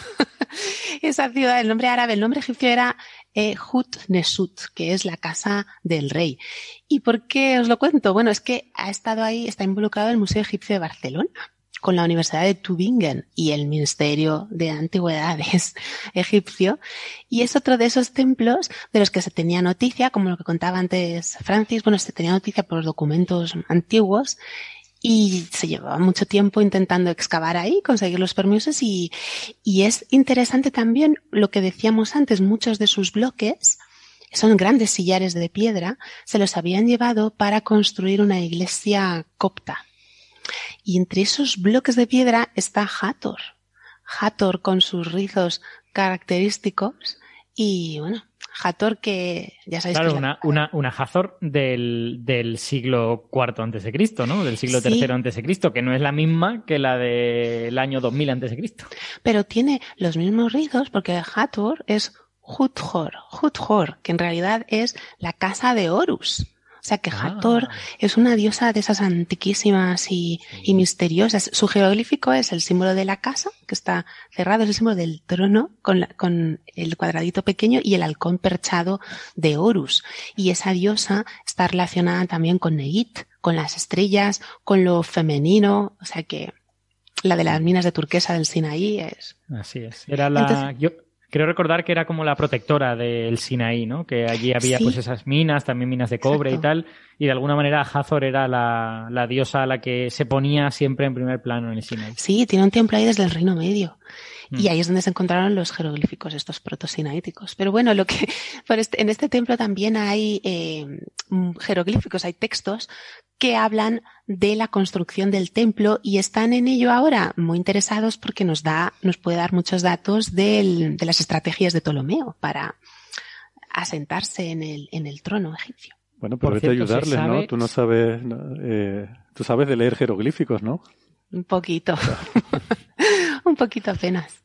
Em, ¿se, sabe, ¿Se sabe a qué dios o dioses estaba dedicado el templo? ¿Era un templo de Hathor o, o no se Solo? Hathor, porque está su, su, los, los bloques de piedra esos que están, que se han encontrado, está ella en el centro y los jeroglíficos están dedicados a ella. No saben todavía si van a encontrar más, pero probablemente eh, ella era la diosa principal. Muy bien. Bueno, pues mucha arqueología. Ya, Eh, hoy nos hemos... Es, es sorprendente las cosas que seguimos encontrando cuando excavamos eh, en nuestro planeta. Que a veces nos parece que los grandes descubrimientos tienen que estar fuera, ¿no? Pero todavía vamos encontrando cosas sorprendentes. Ya digo, a mí es que lo de ese anfiteatro tan grande, 20.000 espectadores, me, me sorprendió que no, que no, se- no- no se tuviera ni idea de eso Que y de repente, uy, visto". mira lo que hay aquí. Héctor, es que eh, piensa que Turquía está infra, infraexcavada. Infraexcavada, o sea, Turquía sí. debe de Sí, sí, tener cosas romanas y bizantinas para parar un carro, pero lo que pasa es que el gobierno turco no está particularmente interesado en esa parte de su pasado. Entonces, bueno, y no tendrá eh, es- tampoco recursos para hacer la inversión que se Oh, sí, necesita. ¿no? pero la situación bueno. también es, Es- muy dura. Es probable que no tenga recursos, pero es que cuando los ha tenido tampoco lo han hecho. O sea, el, el gobierno, el gobierno turco nunca ha estado particularmente interesado y por otro lado, pues eh, bueno, tiene sentido, ¿no? O sea, quiero decir, también hay mucha gente en España que no está interesada por el legado andalusí, por el legado árabe que, que estuvieron en España un montón de siglos. O sea, que quiero decir, la gente tiene derecho a tener sus intereses y el gobierno turco actual, pues efectivamente no está muy interesado por el Imperio Romano. Esta es la Recurso. realidad. Mm. Pero esto sucede también en la parte norte de África, ¿no? Muchas de las cosas se han perdido. O tal por la situación política que tienen. Sí, también estamos hablando de países probablemente eh, más pobres en recursos. Que están en constante Túnez. conflicto. Claro, salvo Túnez, que, que sí que, bueno, ahora mismo Túnez tampoco está muy bollante, pero, pero eh, Túnez ha sido un país un poco más rico y tal y Hmm. cual, otros han sido países un poco más pobres. Turquía, hombre, pues no es una superpotencia, pero Turquía tiene universidades, Turquía tiene investigadores, o sea, Turquía tiene una vida cultural y académica y, y a pesar de ello, esta parte en concreto de su historia, pues no les interesa mucho, ¿qué se le va a hacer? Bueno, a mí sí me interesa esta parte de la historia, pero vamos a ir poniendo ya el punto final, que me apetece también hablar de otras cosas hoy. Eh, María, como siempre, ha sido un placer. Muchas gracias por acompañarnos. Muchísimas gracias a ti y a todos vosotros. Es un placer para mí. Muy un beso, divertido, hasta María. la próxima. Ha sido Un abrazo. genial. Un besazo. Hasta luego. Chao. Gracias. Hasta la próxima- próxima. Bueno, pues eh, seguimos con la polémica con Oumuamua. Yo lo siento, de verdad, les pido, les pido disculpas a los oyentes porque yo creo que ya deben estar hartos de. Yo estoy un poco cansado, lo reconozco. Pero Yo voy, yo voy a repetirte lo mismo que te dije la semana pasada. La semana pasada hablamos de Oumuamua. Hoy vamos a hablar de Abiloe. Un poco, me temo que un poco. Pero bueno, también vamos a hablar de, de, de otras cosas. Y la razón es la siguiente, es lo que les decía en la introducción. La semana pasada contamos eh, un trabajo muy interesante que se publicó en dos papers, de uno de Jackson y Des y otro de Des y Jackson. Estuvimos hablando sobre todo del de Jackson y Des, donde eh, explican todo lo que se ha observado y lo que no se ha observado de Oumuamua, eh, pues ahí nos recuerda Sara esa, esa imagen que le gusta poner, pero ahora ya no con Donald Trump, que ya no, ya no está en la Casa No, Blanca, por eso ¿no? me he puesto yo. Ah, te has puesto ahí delante tapando. que tapar a a Donald Trump. Eh, y en esos trabajos, pues ellos ponían la hipótesis del bloque de nitrógeno eh, como una, bueno, una explicación que, que de alguna forma cuadra con todo lo que sabemos de Oumuamua, que recordemos es poco. El problema que tenemos con Oumuamua es que lo observamos tarde y ya, eh, ya de camino de salida y hay pocas observaciones, ¿no?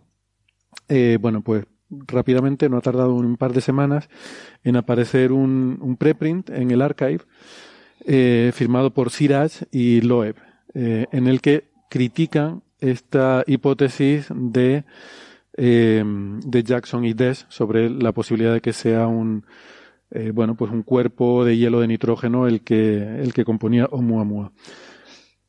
Eh, Para empezar, esto ya lo comentamos la, la última vez que hablamos de, mm, de un artículo de Siraj y Loeb. Eh, vuelvo a, a insistir en lo que dije en aquella ocasión, que a mí me rechina un poco que todos estos artículos los siga, siga haciéndolos con este estudiante, que no estoy seguro si es estudiante de grado eh, o de máster, desde luego no es, no es un estudiante de doctorado, que, que también me parecería mal, un estudiante es una persona que está todavía en una etapa de formación, pero ni siquiera estamos hablando de un estudiante de doctorado, estamos hablando de un estudiante, no sé si de grado o de máster, muy brillante por lo que parece, el chico por su, por su currículum y los premios que ha recibido y demás, Y yo no sé si este tipo de trabajo en concreto, que son tan controvertidos, en los que básicamente eh, lo vas a someter a una exposición mediática y una exposición de controversia con el resto de la comunidad científica, no sé si es lo mejor para su carrera ni para su psicología, porque estas cosas desgastan psicológicamente el estarte peleando con otros colegas.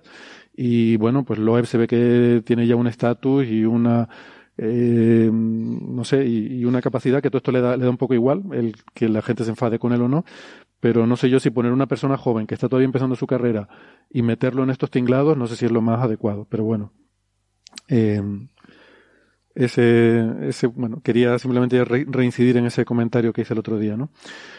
Este preprint. Todavía... Si me, si me permitas eh, que, no sé, defienda un poco a Loeb en este sentido, él probablemente piense que le está haciendo un favor. O sea, que le está, que le está metiendo en cosas que están, que están muy calientes, de las que se va a hablar mucho, que, que, para él va a ser bueno porque le van a conocer, que se va, que va a ganar experiencia en, en, cómo se hacen las cosas para ser conocido y tal. O sea, quiero decir, mi sensación es que Loeb tiene un poco esta, una visión de tiburón de, de los negocios, en plan de metámonos en todas las cosas de las que se habla mucho El lobo y produzcamos, de Wall Street.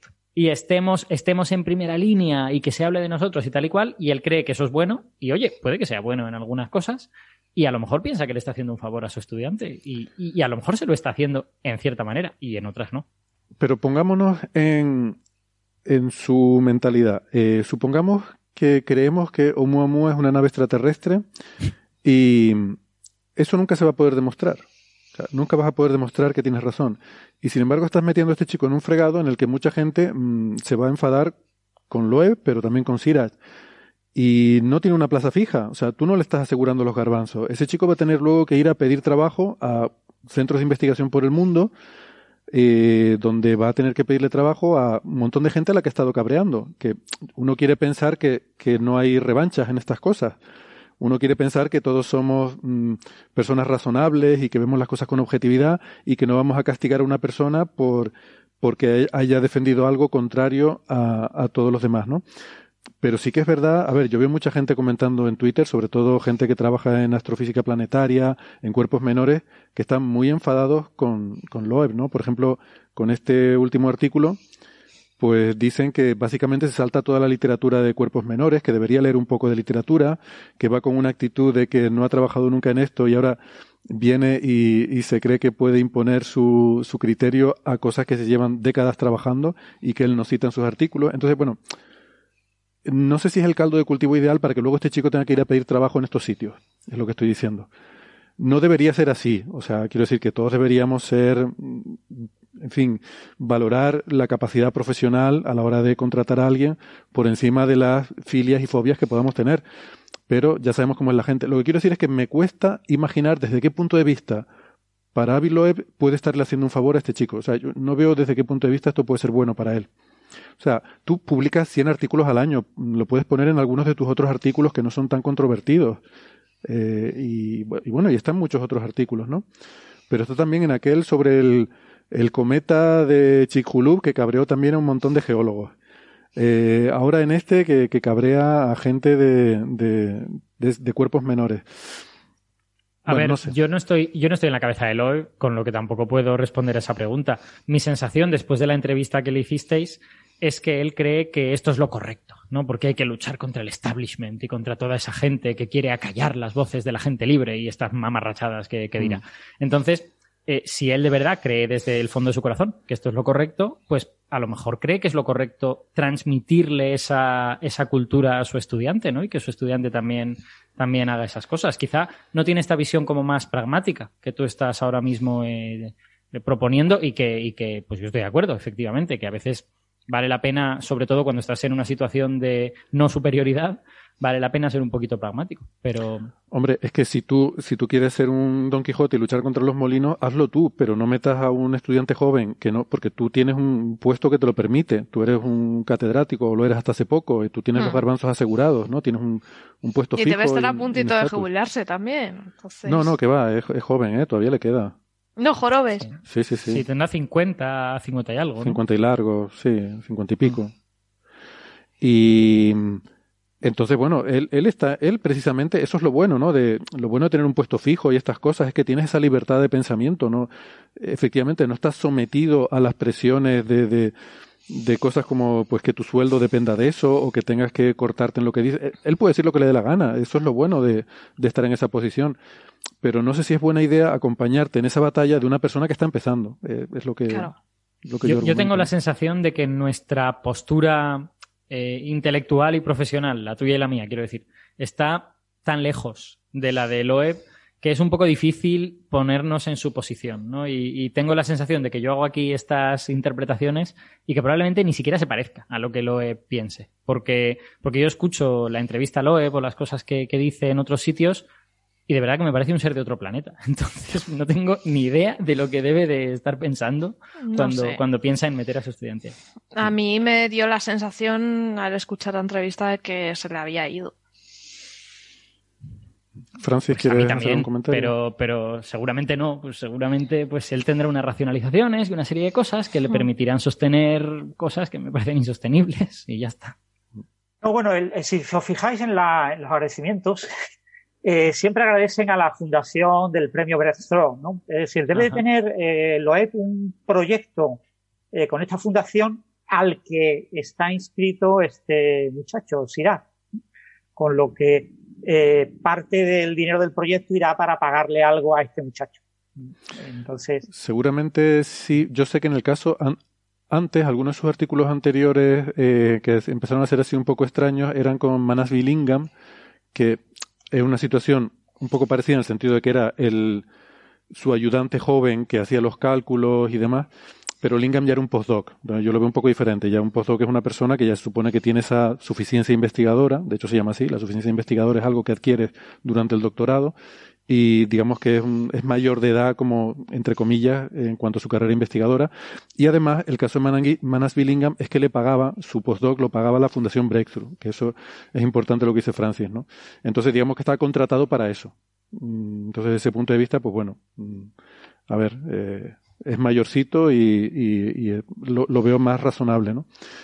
Eh, es posible que él considere que en el futuro sea efectivamente también este chico tenga una postdoc, eh, Siraj, pues que también pueda aspirar a una postdoc de la Fundación Breakthrough y ahí sí que efectivamente todo este tipo de trabajos le, pueden venir bien. A lo mejor por ahí es por donde él piensa enfocarlo, ¿no? Quizás le ve una carrera dentro de, de, lo que sea el- la, la trayectoria de esta fundación, ¿no? Vale, igual por ahí me quedo un poco más tranquilo, seguramente viene por ahí el tema. Bueno, esta es la parte en la que hablábamos de Loeb. Sí. eh, Por cierto, he estado buscando en la, en la fundación, ¿no? En la fundación del precio Breakthrough y no hay ningún tipo de, yo no soy capaz de encontrarlo, de listado de las personas que están financiando. Dicen, sí, estamos financiando a ciertos individuos.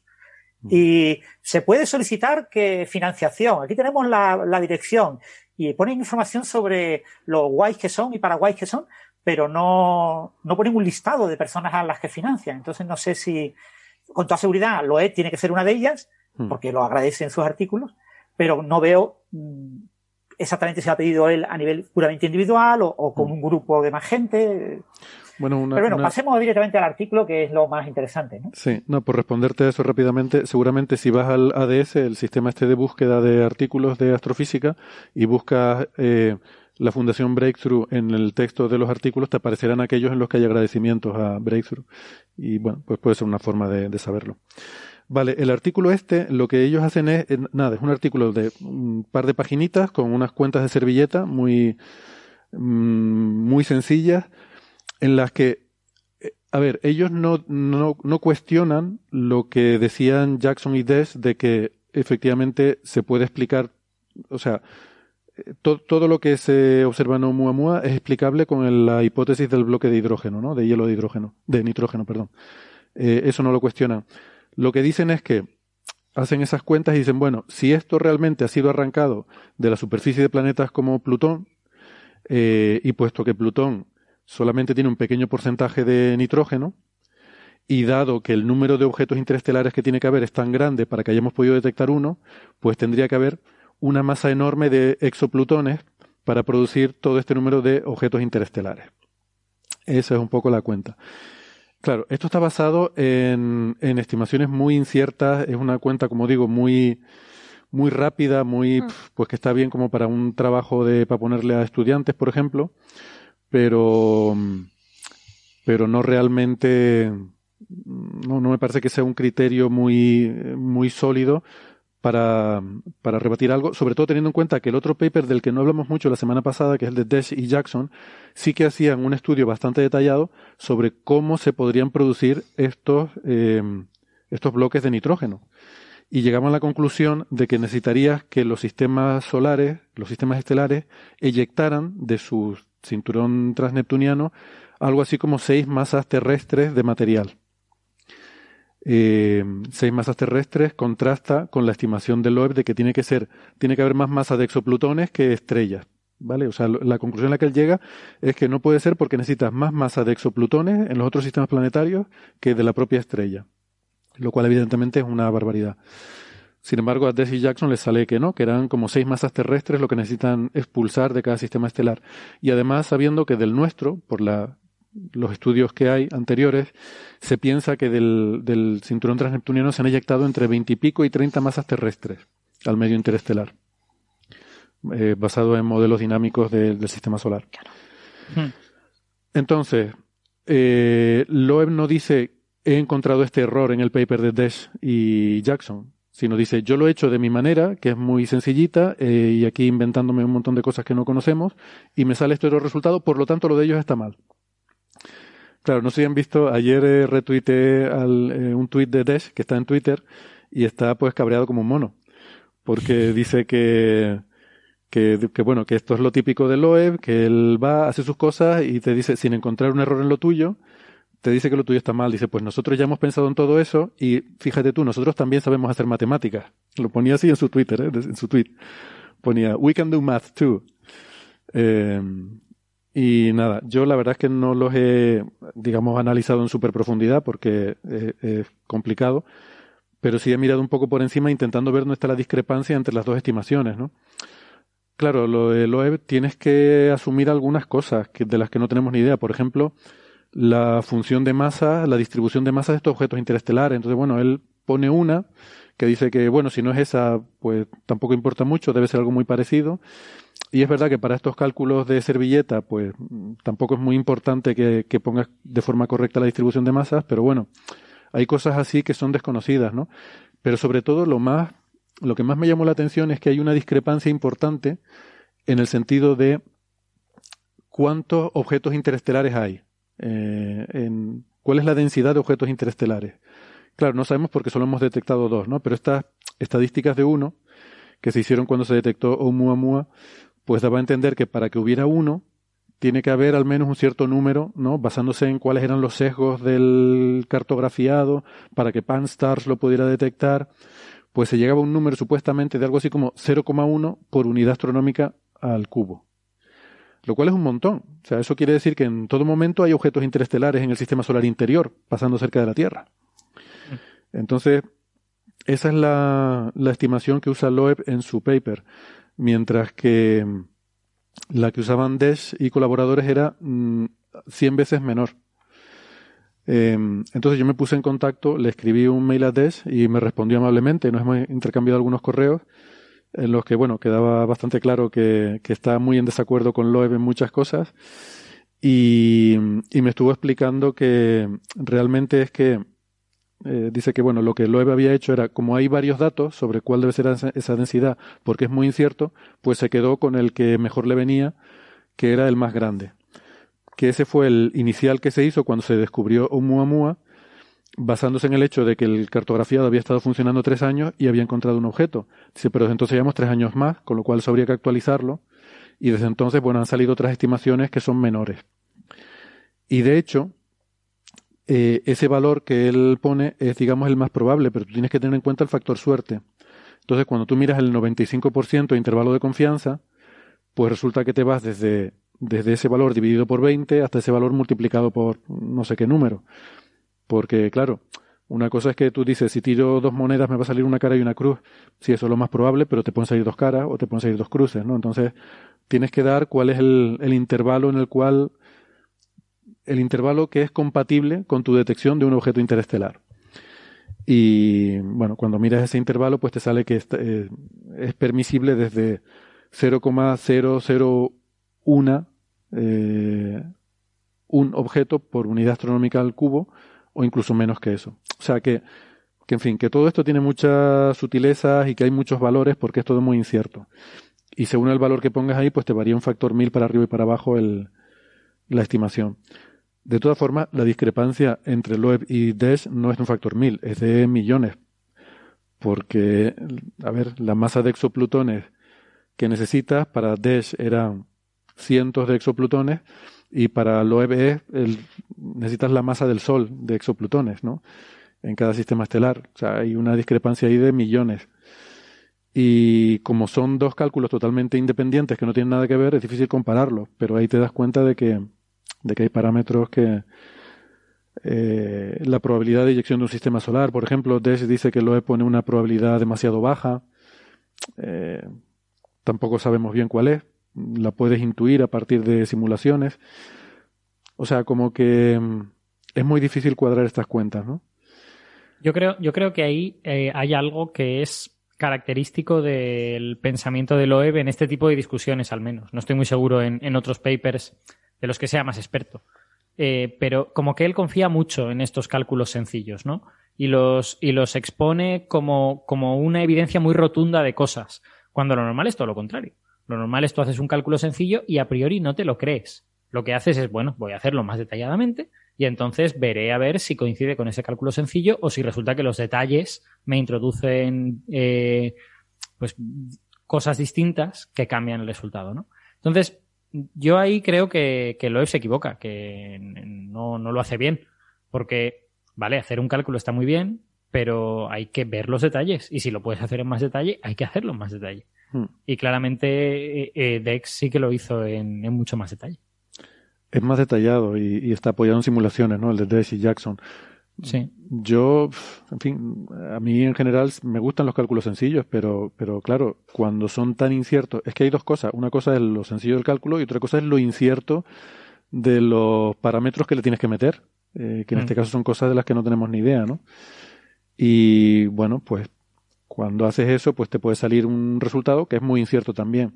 Entonces, pues está bien que lo hagas y puede ser un indicio de cosas, pero no creo que sea nada rotundo que te permita ni, ni afirmar ni negar nada, ¿no? Entonces él lo usa porque además ha escrito también, es que le da tiempo para todo. No solo ha escrito este paper, también escribió un artículo divulgativo eh, criticando el trabajo de Jackson y Des, ¿no?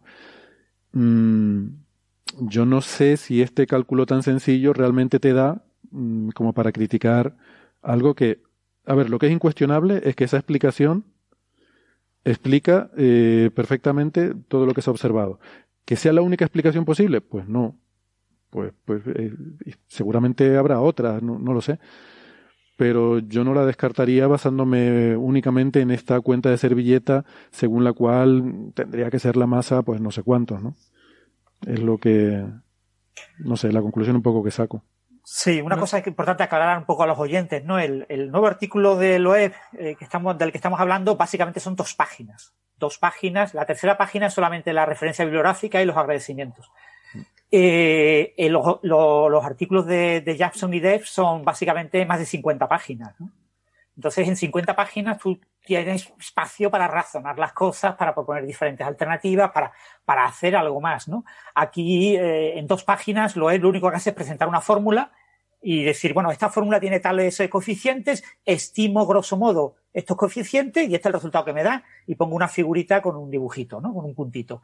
Bueno, eh, obviamente, eh, desde el punto de vista científico, a nivel de razonamiento y a nivel de, de, aporte, el artículo de Loeb es muchísimo más pobre que el de Jackson y, y y por lo tanto a priori menos confiable. De momento es un preprint, hay que decir que todavía no ha pasado el, Será publicado. Hoy en día, este tipo de personas que publican mucho lo, y que publican cosas cortas son fácilmente, o sea, saben que lo publican fácilmente y por eso hacen este tipo de cosas. Mm. Eh, no, no creo que haya grandes dudas sobre el cálculo o así, salvo que se encuentre un error flagrante, ¿no? Que manden a, a, revisar a DES. Recordemos el del agujero negro, eh, ¿te acuerdas que comentamos hace poco que lo tuvieron que básicamente quitar del archive, ¿no? Por un error que habían visto que, que sobre el, usar los transneptunianos para restringir la población de agujeros negros primordiales, ¿no? Eh, aquí no están usando, aquí no están usando los transneptunianos para eh, estimar la, probabilidad de que un trozo de uno de ellos acabe llegando a nuestro sistema solar. O sea que. Hmm. Claro, yo con todo esto lo que me hice es una cuentita. O sea, yo, a mí me gustaría que él se aplicara también estos criterios a, su propia hipótesis, ¿no? Porque, por ejemplo, eh, o sea, lo que está, lo que está sugiriendo aquí es que no hay suficiente mm, nitrógeno puro en, en las regiones exteriores de un sistema solar como para eyectar suficiente, porque claro, si hemos detectado un Oumuamua, quiere decir que hay muchísimos, que hay infinidad de ellos, y no hay suficiente nitrógeno. Entonces, dices tú, bueno, no hay suficiente nitrógeno, pero hay suficientes velas solares artificiales para poblar la galaxia de semejante cantidad de Oumuamua. Es que, o sea, me, me, hice yo una cuentita así de servilleta y me sale que debería haber, para justificar esta densidad que él usa de 0,1 por unidad astronómica cúbica, cada estrella, cada estrella en promedio, tenga extraterrestres o no, cada estrella debe inyectar 10 a la 15 velas solares. 10 a la 15 son mil billones, ¿vale? O sea, un billón con B de velas solares, pues eso multiplicado por mil. Mil billones. Por, y, y eso cada estrella. O sea, que si solo hay especies inteligentes en una de cada millón, pues eso tendrás que multiplicarlo también por un millón, lo que tendrá que producir esa pobre gente. Eh, sí, no sé, yo, yo realmente... Bueno, ahí tu cálculo, ese cálculo olvida el tema de la intención, ¿no? Obviamente los que produjeron esta vela solar intencionadamente habían recibido algún tipo de señal del planeta Tierra, venía al sistema solar terrestre. No, no puede ser casualidad que viniera por casualidad. Claro, pero entonces... Pues, eh, un gran misterio, casualidad, lo dudo mucho. Bueno, yo todo esto, lo que pasa es que ahora mismo sabemos muy poco, ¿no? Porque justamente son los primeros de estos objetos que estamos empezando a detectar, pero supongo que ya a partir del año que viene, con el observatorio Vera Rubin, como decimos siempre, pues esto se aclarará bastante, ¿no? Eh, empezará a detectar muchos más de estos objetos y, por ejemplo, cosas como estas, como cuántos hay, pues tendremos más información, ¿no? Mm, tendremos por lo menos un, orden de magnitud de cuánto es la población típica. Claro, hay que decir otra cosa. Todas estas cuentas también están basadas en la suposición de que todos estos objetos interestelares están distribuidos homogéneamente por toda la galaxia, casi como si estuvieran eh, cuadriculados, ¿no? Cada uno puesto en una esquinita de una cuadrícula, cuando en realidad las cosas suelen tener estructuras, ¿no? Y eh, igual que hay, yo qué sé, la Tierra pasa por lluvia de meteoritos, ¿no? Cuando en su órbita se cruza con sitios donde hay material que han dejado asteroides, pues también es esperable pensar que estos objetos interestelares están, digamos, agrupados en zonas donde, donde hay más cantidad de ellos porque eh, por, la propia dinámica, ¿no? Porque han sido eyectados de algún sistema estelar y entonces cuando te cruzas por cierta zona te encuentras con los objetos que ese sistema estelar ha eyectado. Mm, pero bueno. Sí, no sé, yo lo que yo lo que quería señalar, y esto se relaciona un poco con eh, lo que yo siento emocionalmente cuando veo un paper corto de Aviloeb, que es un poquito de cansancio. Porque a mí me parece que, más allá de eh, que pensemos que Aviloeb eh, parece que va persiguiendo siempre la misma idea, que no se aplica los mismos estándares a sí mismo que a otros, que eso también está ahí, yo creo que la propia idea de vamos a hacer ciencia con artículos muy cortitos que hacemos muy rápido, es como muy discutible, ¿no? O sea, quiero decir, eh, no todos los artículos cortitos son iguales. Hay veces que haces un cálculo cortito y, y te das cuenta de que a pesar de ser cortito es como súper sólido, ¿no? Y que, y que parece que muchas cosas convergen ahí de forma que ese cálculo corto bueno, tiene cierta probabilidad de ser cierto, no digo que sea seguro cierto, pero hay otros cálculos cortos que, bueno, que tienen como un montón de incertidumbre y tal y cual. Entonces, no todos los artículos cortos son igual de valiosos o igual de interesantes. Y esta costumbre que tiene Loeb de hacer ciencia a base de ir soltando artículos por todas partes, pues seguramente no es la óptima para encontrar la verdad. Eh, a mí me, me parece mucho más razonable una gente que hace un artículo largo, como Jackson y que, que, esta plétora de pequeños artículos a los que le has dedicado poco tiempo a cada uno, ¿no? No sé, a mí mm. como que me parece metodológicamente equivocado. Bueno, yo ahí, no sé, discrepo o disiento un poco, ¿no? Yo creo que el artículo puede ser bueno o malo, tanto si es corto como si es largo, ¿no?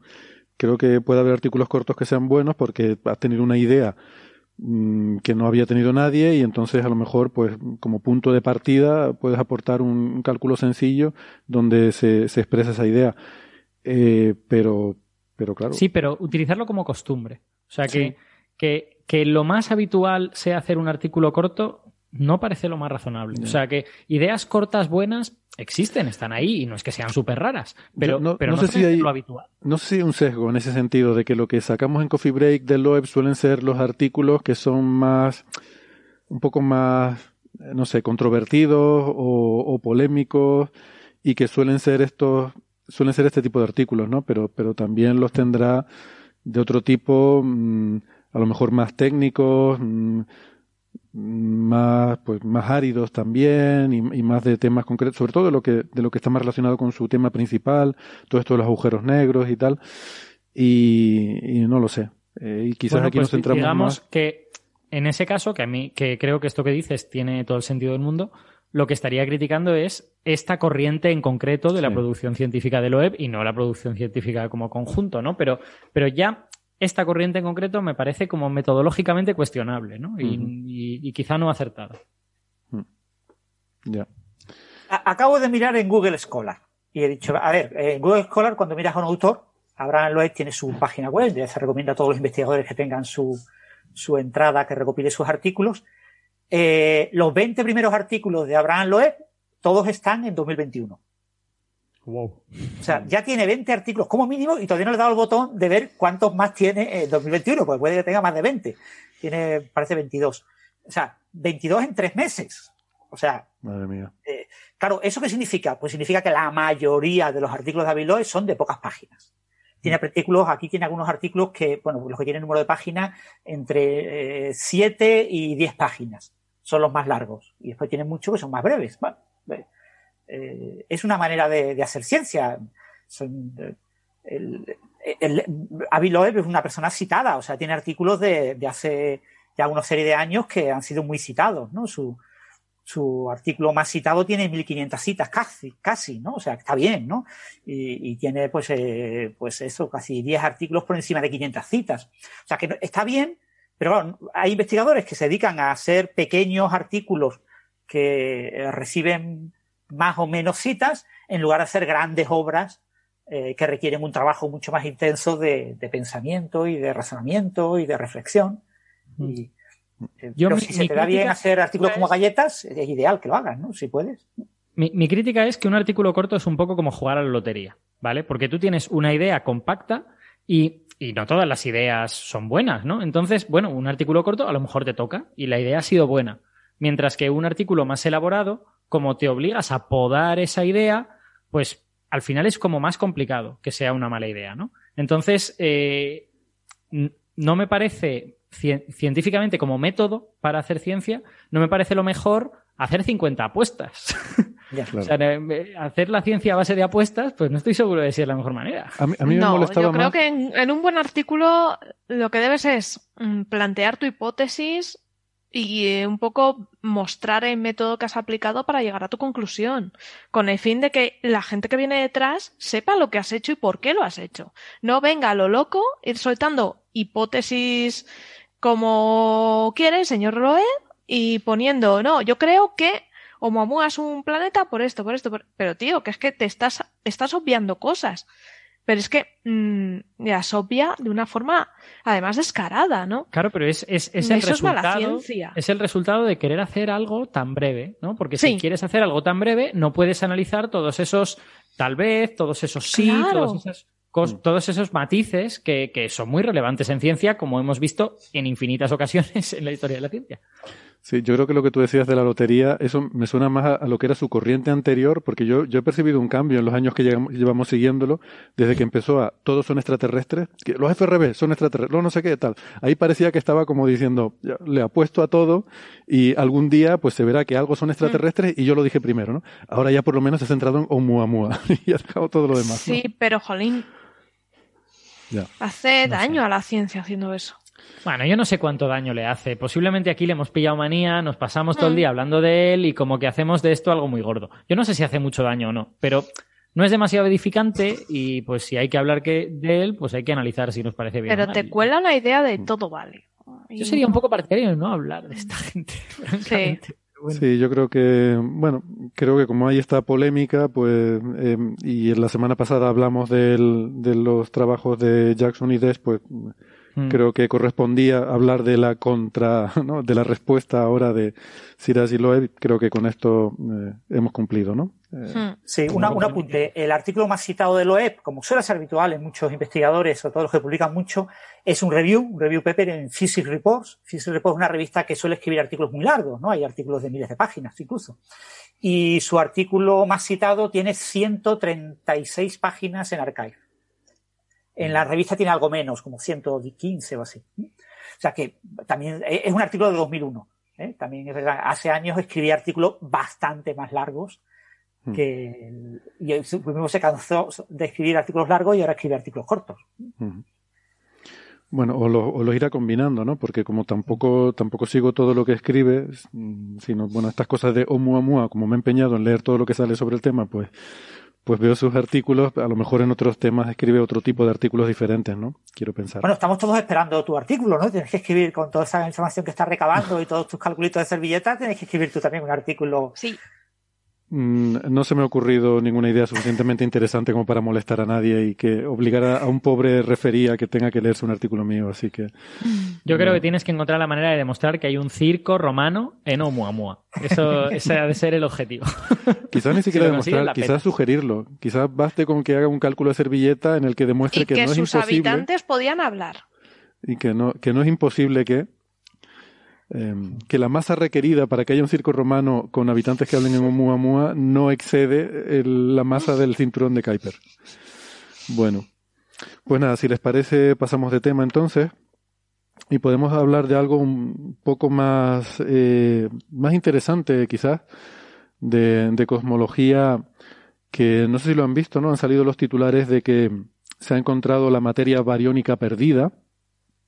Eh, uy, el que se nos ha perdido es Alberto Aparici, me parece. Se nos ha quedado congelada la imagen. Sí, y O- se ha quedado tronchándose. Es genial. Se ha quedado una imagen muy bonita, casi mejor que la deje así, porque le ha quedado una sonrisa muy bonita. Bueno, Y ha quedado preciosa. a Es ver que si podemos es capaz de Alberto. perder la conexión de una forma chuli. Sí, Pues Ah, sí. Alberto todo lo, hace todo lo hace a lo grande, con, con glamour, eh, como es él. O sea que hasta para cortar la conexión ¡Al vuelve! lo hace de forma glamurosa. Bueno, vamos introduciendo. Bueno, o sea que, eh, Héctor, de nuevo se ha vuelto a encontrar la materia perdida, ¿no? De nuevo se ha vuelto a encontrar, sí. ¿Pero Por dónde eso- habían perdido? Esto es como los calcetines. Sí, un poco así, en la lavadora, ¿no? Eh, esto es un poco lo que yo decía en la, en la introducción, ¿no? Que, que parece que empezamos a tener ya claro mm, por dónde anda esa materia bariónica perdida y, y que está fuera de las galaxias, ¿no? En el gas intergaláctico. Eh, pero bueno, esto es como lo del agua en Marte, ¿no? Que se, anunció muchas veces. Se encuentra agua en Marte, ¿no? Y como decimos siempre, y bueno, en fin, se puede hacer cierto cachondeo con eso, pero es verdad que cada, cada noticia y cada descubrimiento es una cosa diferente y es una cosa interesante y, y que tiene su relevancia, ¿no? Eh, esta noticia que ha salido eh, está relacionada con tres papers que han salido juntos en Monthly Notices of the Royal Astronomical Society y son por investigadores españoles.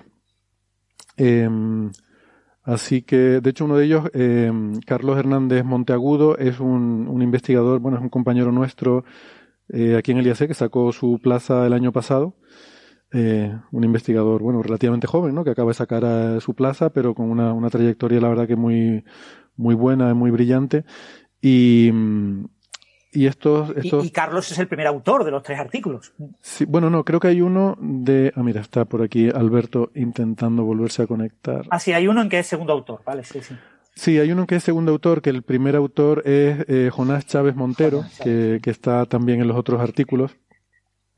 Y bueno, los tres artículos están relacionados porque eh, en uno de ellos y mm, en uno de ellos se presenta una técnica observacional que es esto de eh, las fluctuaciones de a ver, es, en inglés es Angular Redshift Fluctuations, de hecho pesadas por la densidad, Density Weighted Angular Redshift Fluctuations, vamos a llamarlo ARF, que es como lo llaman el acrónimo aquí. Y es una forma de caracterizar en estos grandes cartografiados de galaxias, en los que tenemos mucha información, tenemos espectroscopía de la galaxia y podemos ver su desplazamiento al rojo, pues hoy en día tenemos muchísima información, tenemos grandes cartografiados, millones de galaxias básicamente, que podemos conocer su, entre otras cosas, su desplazamiento al rojo. Y mm, se trata de construir mapas de eh, cuando vemos el desplazamiento al rojo de estas galaxias, pues cuántas son las fluctuaciones de esos desplazamiento al rojo. Eh, y eso pesado con la densidad es una medida muy buena. Ellos comprueban en este artículo que es una medida muy buena sobre todo de las velocidades peculiares. Eh, las velocidades peculiares es la velocidad propia de una galaxia respecto a lo que se llama el flujo de Hubble. Es decir, sabemos que el universo está en expansión, todo se está alejando de todo, las galaxias todas tienen un redshift, eso es lo que llamamos el flujo de Hubble, pero superpuesto a ese movimiento global de expansión cósmica, luego cada galaxia tiene su propia velocidad que depende un poco de las interacciones gravitatorias que tenga con, con el resto del medio, con otras galaxias, ¿no? Bueno, pues eso es lo que llamamos las velocidades peculiares.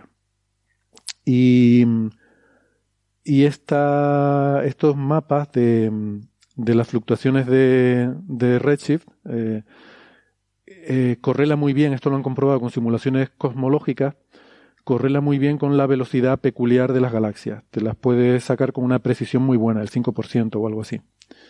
¿Vale? Entonces hay un artículo que trata sobre esto y luego los otros dos artículos son aplicaciones de, de esta técnica.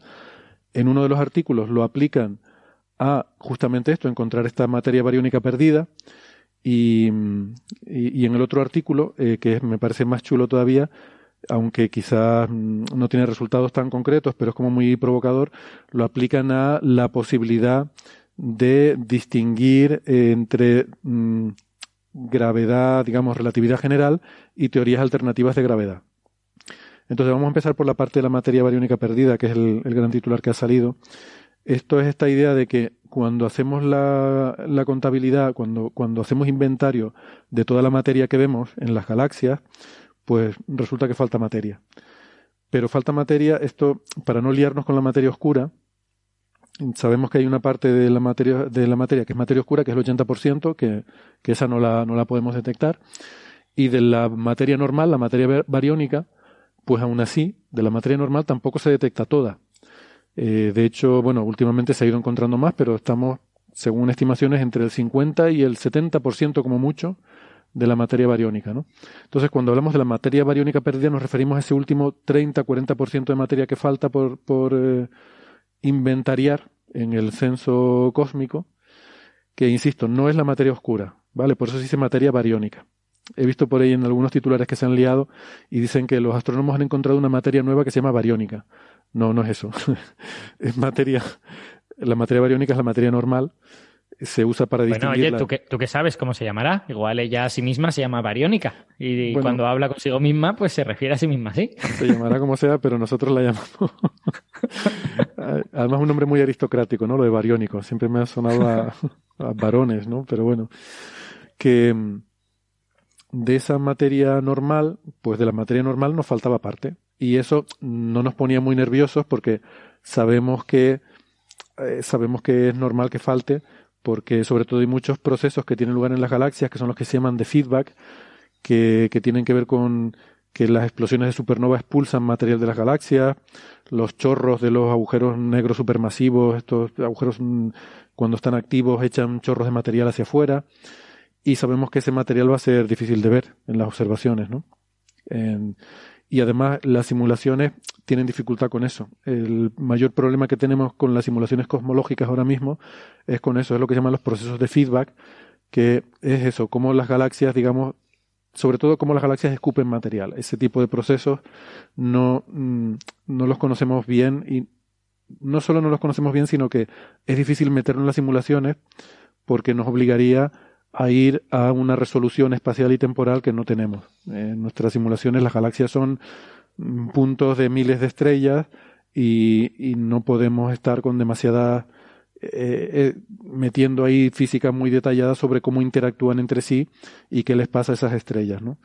Entonces, bueno, se, esa parte es la parte donde más simplificaciones se hacen para poder hacer simulaciones que por otra parte ya son muy alucinantes. O sea, estamos simulando el universo entero o, grandes volúmenes cosmológicos a lo largo de escalas de evolución de miles de millones de años, ¿no? Y es una cosa muy impresionante. Y ves cómo forman galaxias, cómo forman estrellas, todo ese tipo de cosas, eh, queda muy bien reflejado en las simulaciones, ¿no? Ya las simulaciones apuntaban en esta dirección de que el, Eh, bueno, no sé, estoy hablando mucho. No sé si ustedes quieren intervenir y decir algo sobre lo que estoy diciendo. Vale, pues sigo introduciendo el tema y luego si quieren ya debatimos más. Eh, ya las simulaciones apuntaban que estos efectos de feedback deberían estar escupiendo mucha materia eh, que debe, debe estar fuera de las galaxias, ¿no? Y que, y que ahí puede estar esa materia bariónica perdida.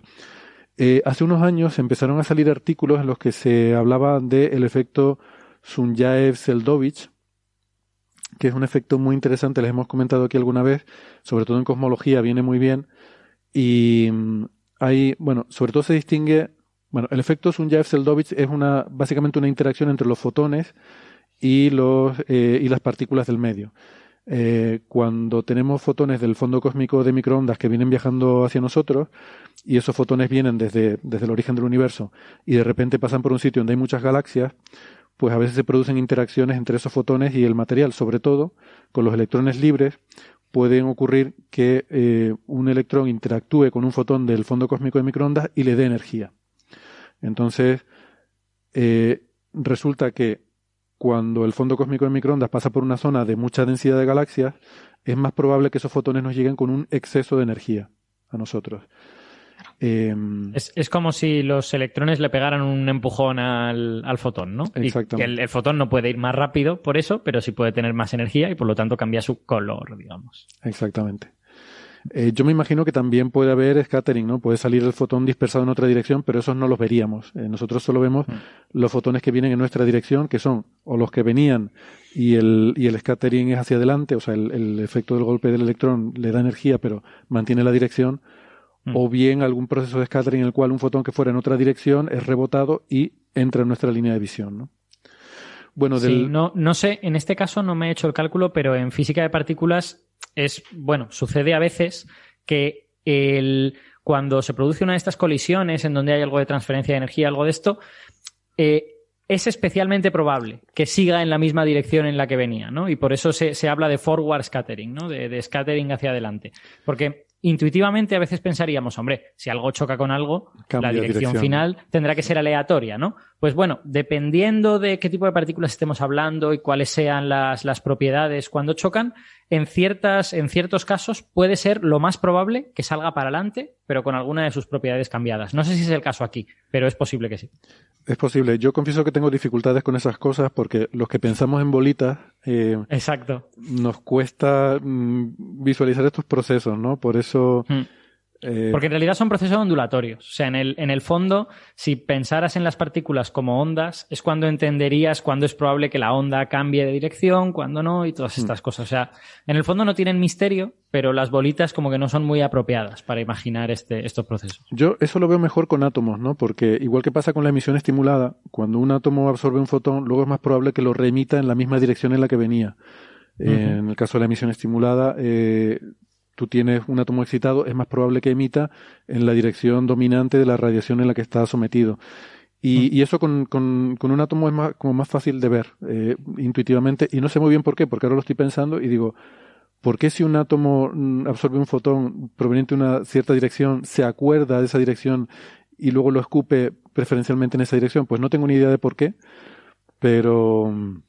En Eso realidad, en el caso de la emisión estimulada es porque nunca hay un solo fotón. O sea, en realidad lo que tienes es sí. el, el, campo electromagnético está propagando energía con, en una cierta dirección, o podrías hablar del momento que, que, posee ese campo electromagnético que apunta en una cierta dirección. Entonces, el, el átomo siempre tiene input de lo que el campo electromagnético esté haciendo. No es un solo fotón y ese era su único input, sino que hay todo un campo electromagnético alrededor de ese fotón en concreto que está, digamos, dando información al átomo de, de cómo están las cosas. Sí, ese es en el caso de la emisión estimulada, efectivamente. Tienes todo sí. un campo de radiación alrededor, sí. Pero estaba pensando en otro caso, en un caso, lo que, lo que llamamos scatter incoherente. No sé si es una terminología que igual usamos en astrofísica y, y a lo mejor que no, a, mí, a, mí, no me suena. A mí eso de coherente siempre me suena a óptica y los físicos de partículas eh, no, no, sé si lo usamos mucho. No, estoy eso, seguro, no, no pero... sé cuánto específica es la notación, pero hace referencia a un proceso en el cual eh, el átomo se excita con un fotón eh, que viene a una determinada frecuencia en una determinada dirección uh -huh. eh, y luego la probabilidad de desexcitarse es, bueno, y se desexcita luego emitiendo a esa misma frecuencia en esa misma dirección del fotón incidente. Ah. Eso se llama un proceso de scattering coherente. Y bueno, pues eh, tiene cierta probabilidad de, de ocurrir.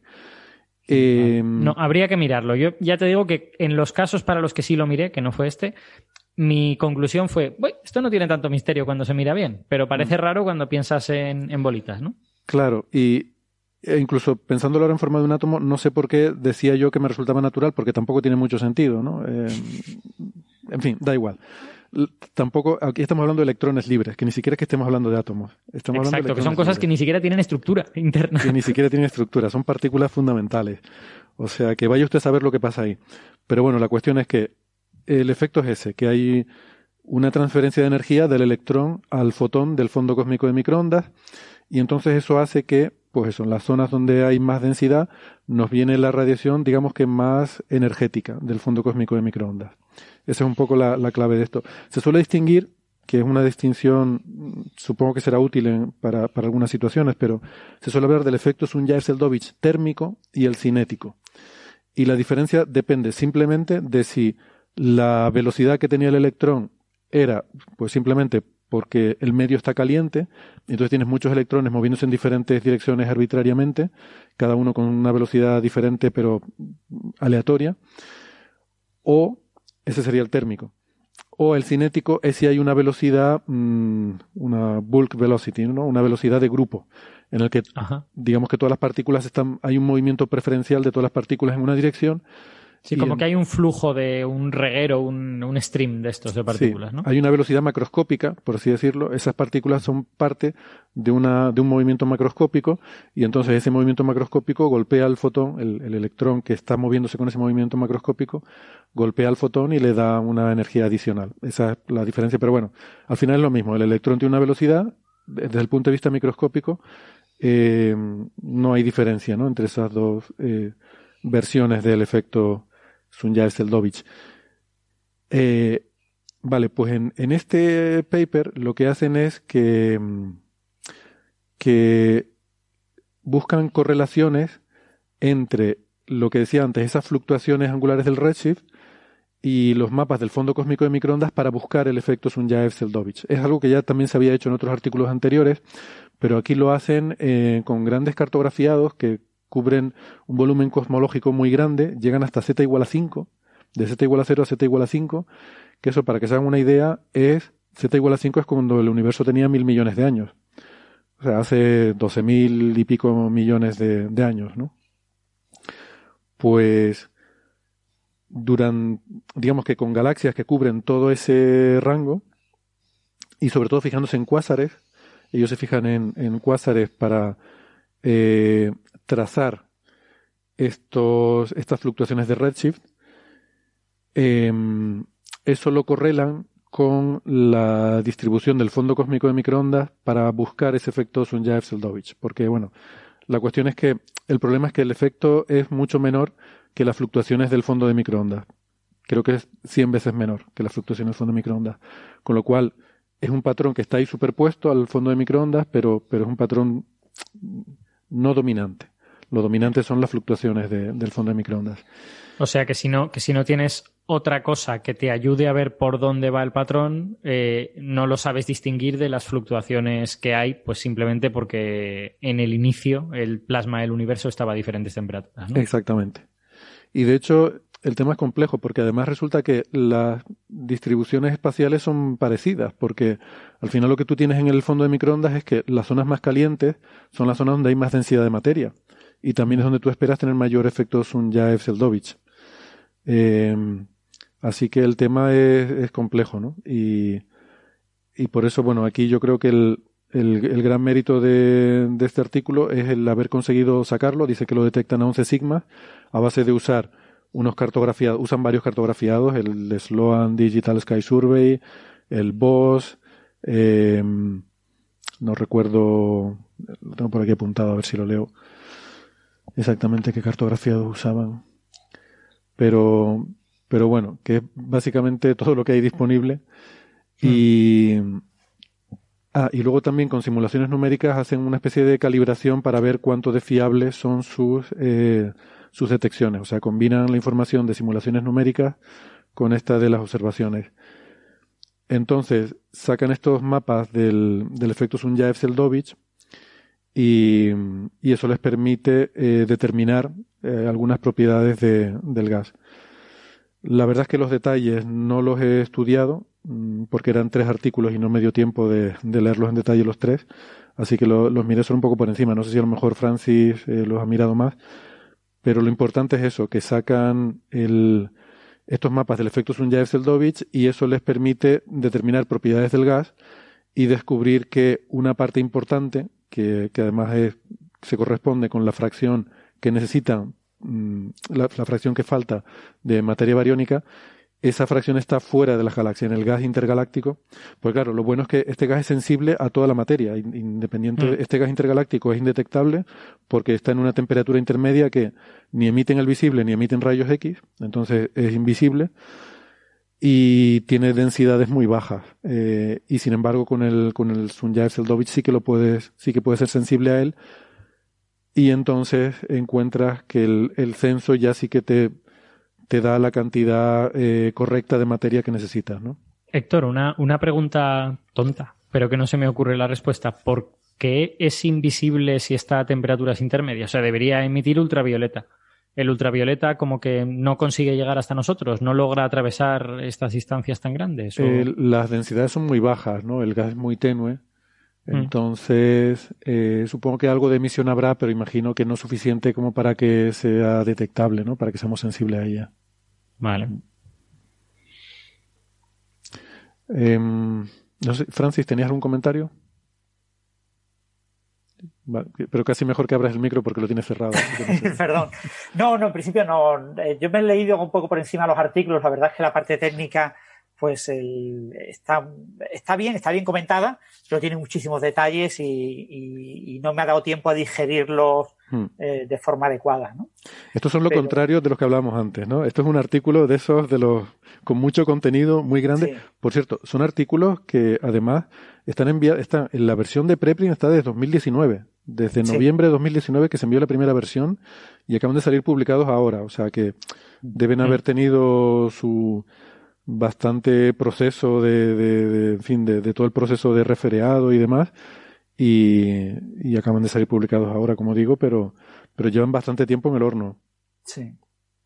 Y eso, el, el- el artículo del que estamos comentando es el que propone esta técnica, esta nueva técnica, y entonces, pues claro, se compara, eh, se trata de ver que la técnica es buena y se compara con resultados de, de simulaciones. eh, comentan, por ejemplo, que no tienen simulaciones eh, hidrodinámicas, cosmológicas hidrodinámicas suficientemente grandes como para ver ese tipo de efectos y que tienen que utilizar simulaciones de tipo multicuerpo, de tipo gravitacional, y, y después lo comparan también con cartografiados eh, galácticos y parece que la técnica se ve que es eh, fiable y, y eso les permite usarla en, en los otros dos trabajos, ¿no? El- para buscar materia bariónica perdida en, en esos grandes filamentos, en esos grandes, esas grandes estructuras de la web cósmica, que es donde desde hace 20 años se cree que tiene que estar esa materia perdida, pero que una cosa es creer que está ahí y tener ciertos indicios. Hemos visto un filamento. Recuerdo un artículo de Trujillo, así que hablaban de que habían encontrado materia perdida, materia bariónica perdida en un filamento de Trujillo, ¿era- ¿o no? ¿Recuerdas esto? El de la luz intracumular, pero ese era de trazadores de materia oscura, me parece, ¿no? Ah, vale. De... O, algo de materia oscura, pero bueno, es parecido. Sí, o sea, en, en los, en los últimos tiempos sí que hubo un trabajo de eh, analizar la cantidad de materia que había utilizando fast radio bursts de Ah, estos. sí. eh, porque, porque cuanta más materia haya, más se esparcían las frecuencias, ¿no? Y eso La relación de sí que les- dispersión. Exacto. Sí que les permitía estimar, la estimación que, que encontraban era compatible con la cantidad total de materia, incluyendo la que no podemos ver. Lo que pasa es que creo que ahí las incertidumbres eran grandes. Esto es una detección con muchas sigmas, por lo tanto creo que está muy bien. Sí, bueno, aquí, aquí hablaban de 11 sigmas para detectar el efecto, es- o sea, la correlación Ah, entre para el efecto, eh, no para los vale. y la Sulnayev-Seldovich. Vale. Pero después para el tema de la materia oscura sí tienen incertidumbres mucho más grandes, ¿eh? tienen incertidumbres Vale. grandes. O sea, el, Ma- Materia oscura no. los Es que estar entre el 30 y el 80%. caemos Mm. inconscientemente en decir siempre, es que has dicho materia oscura, Francis. Querías Ah, perdón, he dicho materia oscura, no, materia bariónica perdida. Claro. Y es que es, esa incertidumbre son la razón de que este tema reemerja una y otra vez, ¿no? Yo tengo la sensación de que hemos hablado de materia bariónica perdida, Hmm. no sé, igual en los últimos años tres veces Sí. o algo por el estilo. Y es porque son diversas técnicas, Hmm. pero ninguna de ellas termina de cerrar la cuestión porque todas tienen incertidumbres grandes y tal. Entonces, claro, cuando varias técnicas apuntan todas en la dirección de que sí que está esa materia que no podemos ver, pues parece que sí que estará. Pero hasta que no haya una que de verdad lo detecte muy bien y lo cierre, pues seguiremos dando la misma noticia una y otra vez, como el agua en Marte. Sí, pero eso, eso se resolverá en su momento, en un futuro muy lejano, cuando se decida qué técnica es la buena, se instale en Mm. un satélite eh, especializado en eso y se Eso lance es. Eso eh, es. como telescopio espacial para detectar este tipo de, de cosas. El, yo digo, el, el artículo está bien, o sea, se leen bien, pero eso tiene muchos detalles técnicos y, y- y como pasan muchos artículos científicos, eh, como están siempre tratando de poner los pies en suelo muy, muy firme, eh, se hace pesado el que te estén constantemente como tratando de, de- eh, hemos comprobado que funciona, pero espera un segundo que todavía falta algo por comprobar, falta esto otro, y ahora fa- falta también esto otro, y te van así como comprobando muchas cosas, y al final llegas a la sensación de que, claro, que como que te han guiado mucho, y de que puede que haya trampas ocultas, eh, cosas que tendrían que haber hecho y no han hecho, pero por tu inexperiencia, por tu falta de, de, expertizaje en el tema, pues eh, no te das cuenta de que falta, ay, tenían que haber comprobado también tal cosa. ¿no? Lo mismo, algunas de estas cosas que comprueban eh, se las sugerieron los revisores y por eso ha tardado tanto tiempo en ser aceptado. Vale, pues si quieren entonces comentamos brevemente el siguiente artículo, que este eh, sí que es más eh, es más cortito y es más en plan idea, ¿no? Que una idea interesante y muy sugerente que dejan ahí, que es em, pues usar lo mismo, eh, esta, esta misma técnica del- de las fluctuaciones de Redshift eh, para estimar un, un parámetro que, que es un parámetro relevante que mm, se suele representar por la letra gamma, la letra griega gamma, que es lo que se llama el índice de crecimiento gravitacional. Y, y este parámetro es una característica de, de cómo se amplifica el, contraste del universo, o sea, cómo el, el universo parte de un estado en el que no hay contraste, donde todo es, todo es homogéneo totalmente, y luego por la gravedad, ¿no? La gravedad va produciendo estructuras, va haciendo que colapse, y va, pues eso, aumentando el contraste. O sea, la, la diferencia de densidad entre las zonas más pobladas y las zonas menos pobladas, las desigualdades de, de densidad en el universo van creciendo, ¿no?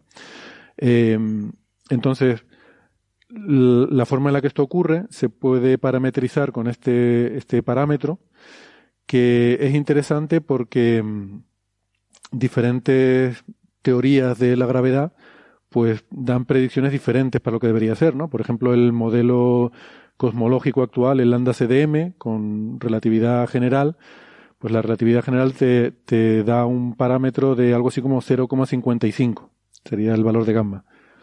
0,55 creo que es 11 dividido entre 6, me parece que por alguna razón es el numerito que sale pero diferentes teorías, yo que sé, la teoría de mundos Brana de no sé qué, pues te da otro número distinto, te sale 3, por ejemplo, ¿no? Y a lo mejor Mon, fíjate, lo estuve buscando a ver si Mon daba una predicción para ese parámetro, pero no lo he encontrado. Supongo que porque no hay porque no hay simulaciones cosmológicas suficientemente avanzadas de Mon como para producir algo mm, detallado, digamos, algo, algo numérico, ¿no? Y y pues no lo sé. Igual, igual sí se ha hecho, pero no, no lo he podido encontrar. Em, Bueno, también, también es posible que como Mond siempre ha tenido problemas para reproducir las el grano gordo, digamos, de, de la cosmología, pues a lo mejor nadie se ha preocupado en hacer la, la simulación para ver el grano fino, ¿no? ya. Bueno, eh, lo que hay que recordar es que Mond eh, le pasa lo mismo que la teoría de Newton. Eh, la gravitación de Newton no se puede aplicar a nivel cosmológico. ¿vale? Tú puedes aplicarlo a nivel astrofísico y puedes ir subiendo la escala astrofísica, pero nunca puedes hablar de, de Newton aplicado a nivel cosmológico. Lo mismo le pasa a la teoría Mond, que es una modificación de la inercia de Mm. Galileo que afecta a la teoría de Newton, que es una versión newtoniana modificada. Entonces, a nivel cosmológico, que tienes que utilizar una variante, una modificación de la relatividad general de Einstein que sea compatible con Mond en el límite no relativista. La más famosa Ah. es Tebes, eh, tensorial vectorial escalar. Sí. Eh, Hosenfelder ha desarrollado una teoría propia. Hay mucha gente que ha desarrollado eh, modificaciones de la relatividad general de Einstein, básicamente añadiendo nuevos campos, campos que acabarán siendo los responsables de que esa teoría explique la materia oscura. Es decir, la materia oscura deja de ser campos que se observan como partículas a ser, y se convierte en campos que se observan como modificaciones de la gravedad. Pero es lo mismo, campos. Pero bueno, dejando el detalle, eh, ese tipo de modificaciones sí afectan a, a este tipo de parámetros, sí se, se, han hecho simulaciones cosmológicas, por ejemplo, con TEBES, y se conocen pues cómo afecta al espectro del fondo cósmico de microondas, cómo afecta a este tipo de estructura. Pero no lo sé específicamente este parámetro, eh, tendría que buscarlo, porque como no lo comentan en este artículo, también es verdad mm. que muy poca gente el, le da mucho valor a este tipo de teorías alternativas que tienen cantidad de problemas técnicos, porque eh, se alejan mucho de, de, las predicciones de la relatividad general y del modelo cosmológico de consenso, y entonces a los que les gusta, pues mm, seleccionan la parte que se aleja menos y que les gusta más, mm. pero eh, eh, oficialmente pues, son incompatibles con las observaciones de precisión. Yo ya te digo, no, no solo aquí, sino he estado buscando en la literatura ahí como, como he podido y no, no he encontrado un, valor de Mont para, o de Tebes para esto, para este parámetro, ¿no? Pero bueno, sea como fuere, eh, aquí lo que hace es aplicar esto a los cartografiados que tienen eh, y con la, y, y, bueno, y encuentra un valor por dar aquí, hacer aquí un poco el spoiler, lo estoy viendo en el abstract, de 0,44 más menos algo así como 0,1. O sea que está mm, en un, un poquito más de 1 sigma. Ellos dicen dentro de 2 sigma, pero está muy cerquita de un sigma del valor de la relatividad general. Eh, lo cual está bien porque otras observaciones que se habían hecho antes, eh, que habían calculado este parámetro, les daba algo por encima del valor de la relatividad general, siempre dentro de la, de la barra de error, pero aquella era por encima, ahora esta sale por debajo, o sea, parece como que puede ser un, que el, que el valor correcto esté en medio, ¿no? Eh, porque todavía no, las observaciones que tenemos no permiten afinar este parámetro con mucha precisión, ¿no? Este parámetro está más bien afectado sobre todo por el, lo que pasó al principio del universo, que, que es una cosa que en el futuro se va a intentar explorar más con estos grandes cartografiados. Eh, se van a intentar hacer eh, explorar más sobre todo el dominio de las etapas iniciales del universo y de cómo estaba, cómo estaba eh, colapsando y formándose las estructuras, porque claro, es la, la, etapa más interesante porque es donde eres más sensible a cosas como esta, ¿no? Como eh, cómo actúa la gravedad. Eh, por ejemplo, en principio es más sencillo, la, el tratamiento, un tratamiento lineal de la teoría funciona mejor en aquel momento porque todavía las sobredensidades las puedes tratar como perturbaciones lineales eh, sobre perturbaciones pequeñas y por tanto lineales, pero claro, por otra parte te obliga observacionalmente, tienes que irte mucho más lejos, a objetos más lejanos, más débiles, con un resif mayor y observacionalmente es más difícil de, de detectar, ¿no? Por eso hacen falta, eh, bueno, mejoras, ¿no? Hay experimentos, aquí menciona la introducción eh, Large Scale Structure Experiments, o sea, experimentos para buscar la estructura a gran escala, con los que se podrá determinar mejor este parámetro, por ejemplo, no solo por ver si descartas las otras teorías alternativas, sino por ver, imagínate que te da una sorpresa y resulta que no es compatible con la, la relatividad general. O sea, estamos siempre buscando también grietas, ¿no? A la física nueva, ¿no? Que ustedes, los de partículas, van al LHC y encuentran física nueva, pero en, pero para la relatividad Todos los general, días, día, día, sí, día no. Día sí, Estamos, día no. Eh, repartimos física nueva. Bueno, pero hay anomalías, paráis, ¿no? No paráis. Pero hay Bueno. anomalías, ¿no? Mientras que en realidad en relatividad general no hay anomalías, salvo los agujeros negros y las, las teorías, ¿no? La- Las ideas teóricas sobre agujeros negros. Las anomalías de- del LHC son como las megas, ¿no? Que, que a ver las haylas, digamos. Los- Ay, Dios. No sé si pedir disculpas a nuestros oyentes galegos. Perdón, ya las pido yo. Pues es sorprendente la plasticidad bucal de Aparici, ¿eh? Es la Vo- leche. Vocal, no bucal. De joven me gustaba imitar a personajes famosos y tal. Igual algo me ha quedado. Es difícil eso, lo de las imitaciones. Bueno, hay que. Yo, yo creo Es que complicado. Te, te ha de no importar hacer el ridículo, sobre todo. bueno, vamos a hablar de ciencia en lugar de esto. Bueno, pues nada, eso. A mí me, me gustó este artículo por más que por el resultado, que tampoco es muy concluyente, por lo provocador de estas ideas, ¿no? De pensar en la posibilidad de poner a prueba la propia relatividad general. Y, y estos son, realmente hicieron una nota de prensa, pero casi que podían haber hecho dos, porque este tercer artículo, no sé, lo mencionan de pasada, no tiene mucho que ver con el anterior, pero, eh, pero bueno, sí, podrían haber hecho otra nota de prensa separada con este. Lo raro es casi que lo hayan publicado todo a la vez. A lo mejor es porque se les ha retrasado mucho alguno, por lo que dice Francis, que, que les han puesto problemas los referís o algo así, no sé. Sí, yo creo que los dos anteriores fueron los que se retrasaron porque este se subió al archive en mayo de 2020. Mm. Mientras que los anteriores son de noviembre de 2019.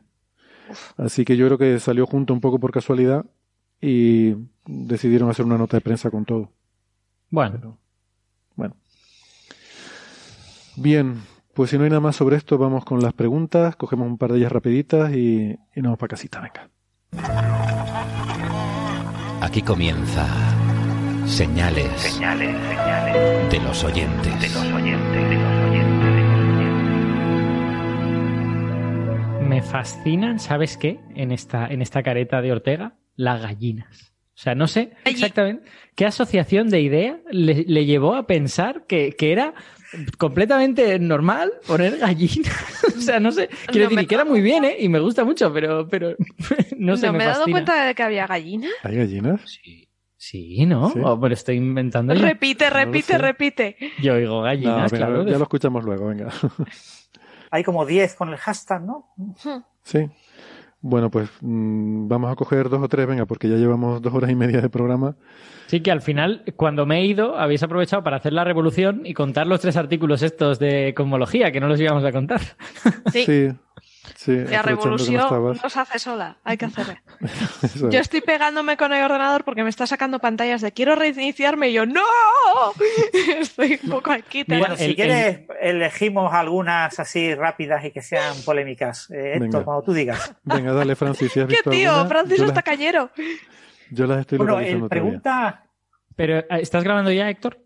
Sí, sí, sí, estamos grabando. Ah. Sí, eh, pregunta Zebra. ¿La materia en movimiento pesa más? No. La respuesta es no. Ahora, eh, ciertas, mm, dependiendo de cómo sea ese movimiento, podría tener más gravedad.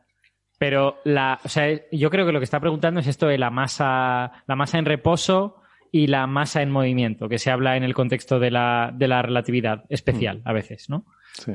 textos antiguos de física, bueno, todavía hay gente que lo dice, pero, pero para mí son textos antiguos, a mí no me gusta nada, afirman que cuando un objeto se mueve, su masa cambia y aumenta. Y eso se debe a que en las fórmulas de la relatividad especial de Einstein eh, hay algunas de ellas, no todas, pero sí, pero sí unas cuantas, que son idénticas a las de Newton, pero si cambias la masa en las fórmulas de Newton por la masa multiplicada por gamma, que es un, que es un numerito que es más grande cuanto, cuanto mayor sea la velocidad. Entonces, eh, hay gente que interpreta esas, esos, eh, digamos, paralelismos entre las fórmulas como que en realidad la relatividad lo único que te dice es que la masa de los objetos está aumentando cuando su velocidad aumenta. Y eso no es verdad, porque luego hay fórmulas en las que esa, esa analogía no se cumple y, y además la masa en relatividad se define como en reposo. O sea, es que la, la masa no, no tiene sentido para un objeto que esté, que esté, que, que esté, o sea, que, Que esté no es que no tenga sentido, Sí. es que cuando lo mides es, es en reposo. Entonces, eh, a mí ese, ese, esa corriente de, de explicar la física, que dice que la masa cambia con la velocidad, me da mucha rabia. Porque creo que introduce un montón de confusión y no ayuda casi a nada. Yo creo que es una Y un cuestión punto clave, de es un concepto obsoleto. O sea, el, el hecho, estas son las cosas que tienen origen histórico, ¿no? En la historia, cuando uno no entiende algo, uno lo que hace es adjetivar las cosas, ¿no? Y va añadiendo muchos adjetivos. Entonces se hablaba de masa longitudinal, masa transversal, ma- o sea, eh, había no sé cuántos tipos de masas diferentes. Ah, eso ocurrió en la primera mitad del siglo XX. Masa madre. Y en la segunda mitad del siglo XX se decidió la masa es la masa, punto pelota, y el resto es basurilla que no hay que recordar porque meter más adjetivos no ayuda a entender. Y ahora, en cada caso, tú aplicas la fórmula correspondiente y lo que sea la masa corregida por una serie de términos no tiene por qué tener un nombre. Es la masa corregida por los términos que te salen en ese problema concreto. Ahora, Hmm. fíjense que la pregunta, la pregunta es si, si pesa, Pesa. más. Entonces, desde Claro, ese el punto peso de vista, es la- el efecto de la masa yo en, diría que sí. en la Tierra. El efecto gravitatorio. A ver, la cuestión es que aunque la masa en reposo de la masa de un objeto no cambia, sin embargo sí que cambia sus propiedades tanto gravitacionales como sus propiedades de inercia también. Y efectivamente aumentan. Así que yo diría que la respuesta a la pregunta es que sí, sí pesa más. Y ahí está la masa que nos pone Sara. Bueno, claro, si estamos, si estamos pensando en, en que ese, ese, ese verbo pesa no se refiere a la masa, sino que se refiere a los efectos de la masa, que es como en física se suele utilizar la palabra, entonces sí que tienes razón. Pero yo creo que de manera coloquial el verbo pesar se suele utilizar para referirse a la masa. No lo sé, habría que preguntarle al oyente eh, qué tenía en mente cuando el peso es la fuerza con la que es atraído. Sí, o sea... sí bueno, eso lo sabes tú, lo sé yo y no lo utiliza nadie que no haya estudiado física, básicamente. Pues sí, pero el peso es eso. Y no, es cierto, o sea, el, lo que hay que recordar es que la gravedad es afectada por la energía y que un objeto en movimiento tiene más energía que en reposo. Lo que pasa es que, salvo que se mueva a velocidades ultrarrelativistas, muy próximas a la velocidad de la luz, eh, la diferencia de masa es ridícula, porque la, la energía eh, cinética es extremadamente pequeña. Hmm. Eh, eh, tan pequeña que en la teoría de Newton se considera que es la única energía cinética que existe.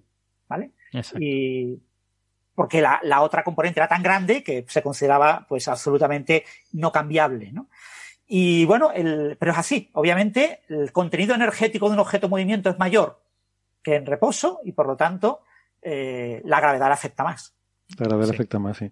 La masa es la misma porque ahora llamamos masa a lo que llamamos masa. Pero sí. yo creo que es una cuestión de definición, de qué definimos por masa.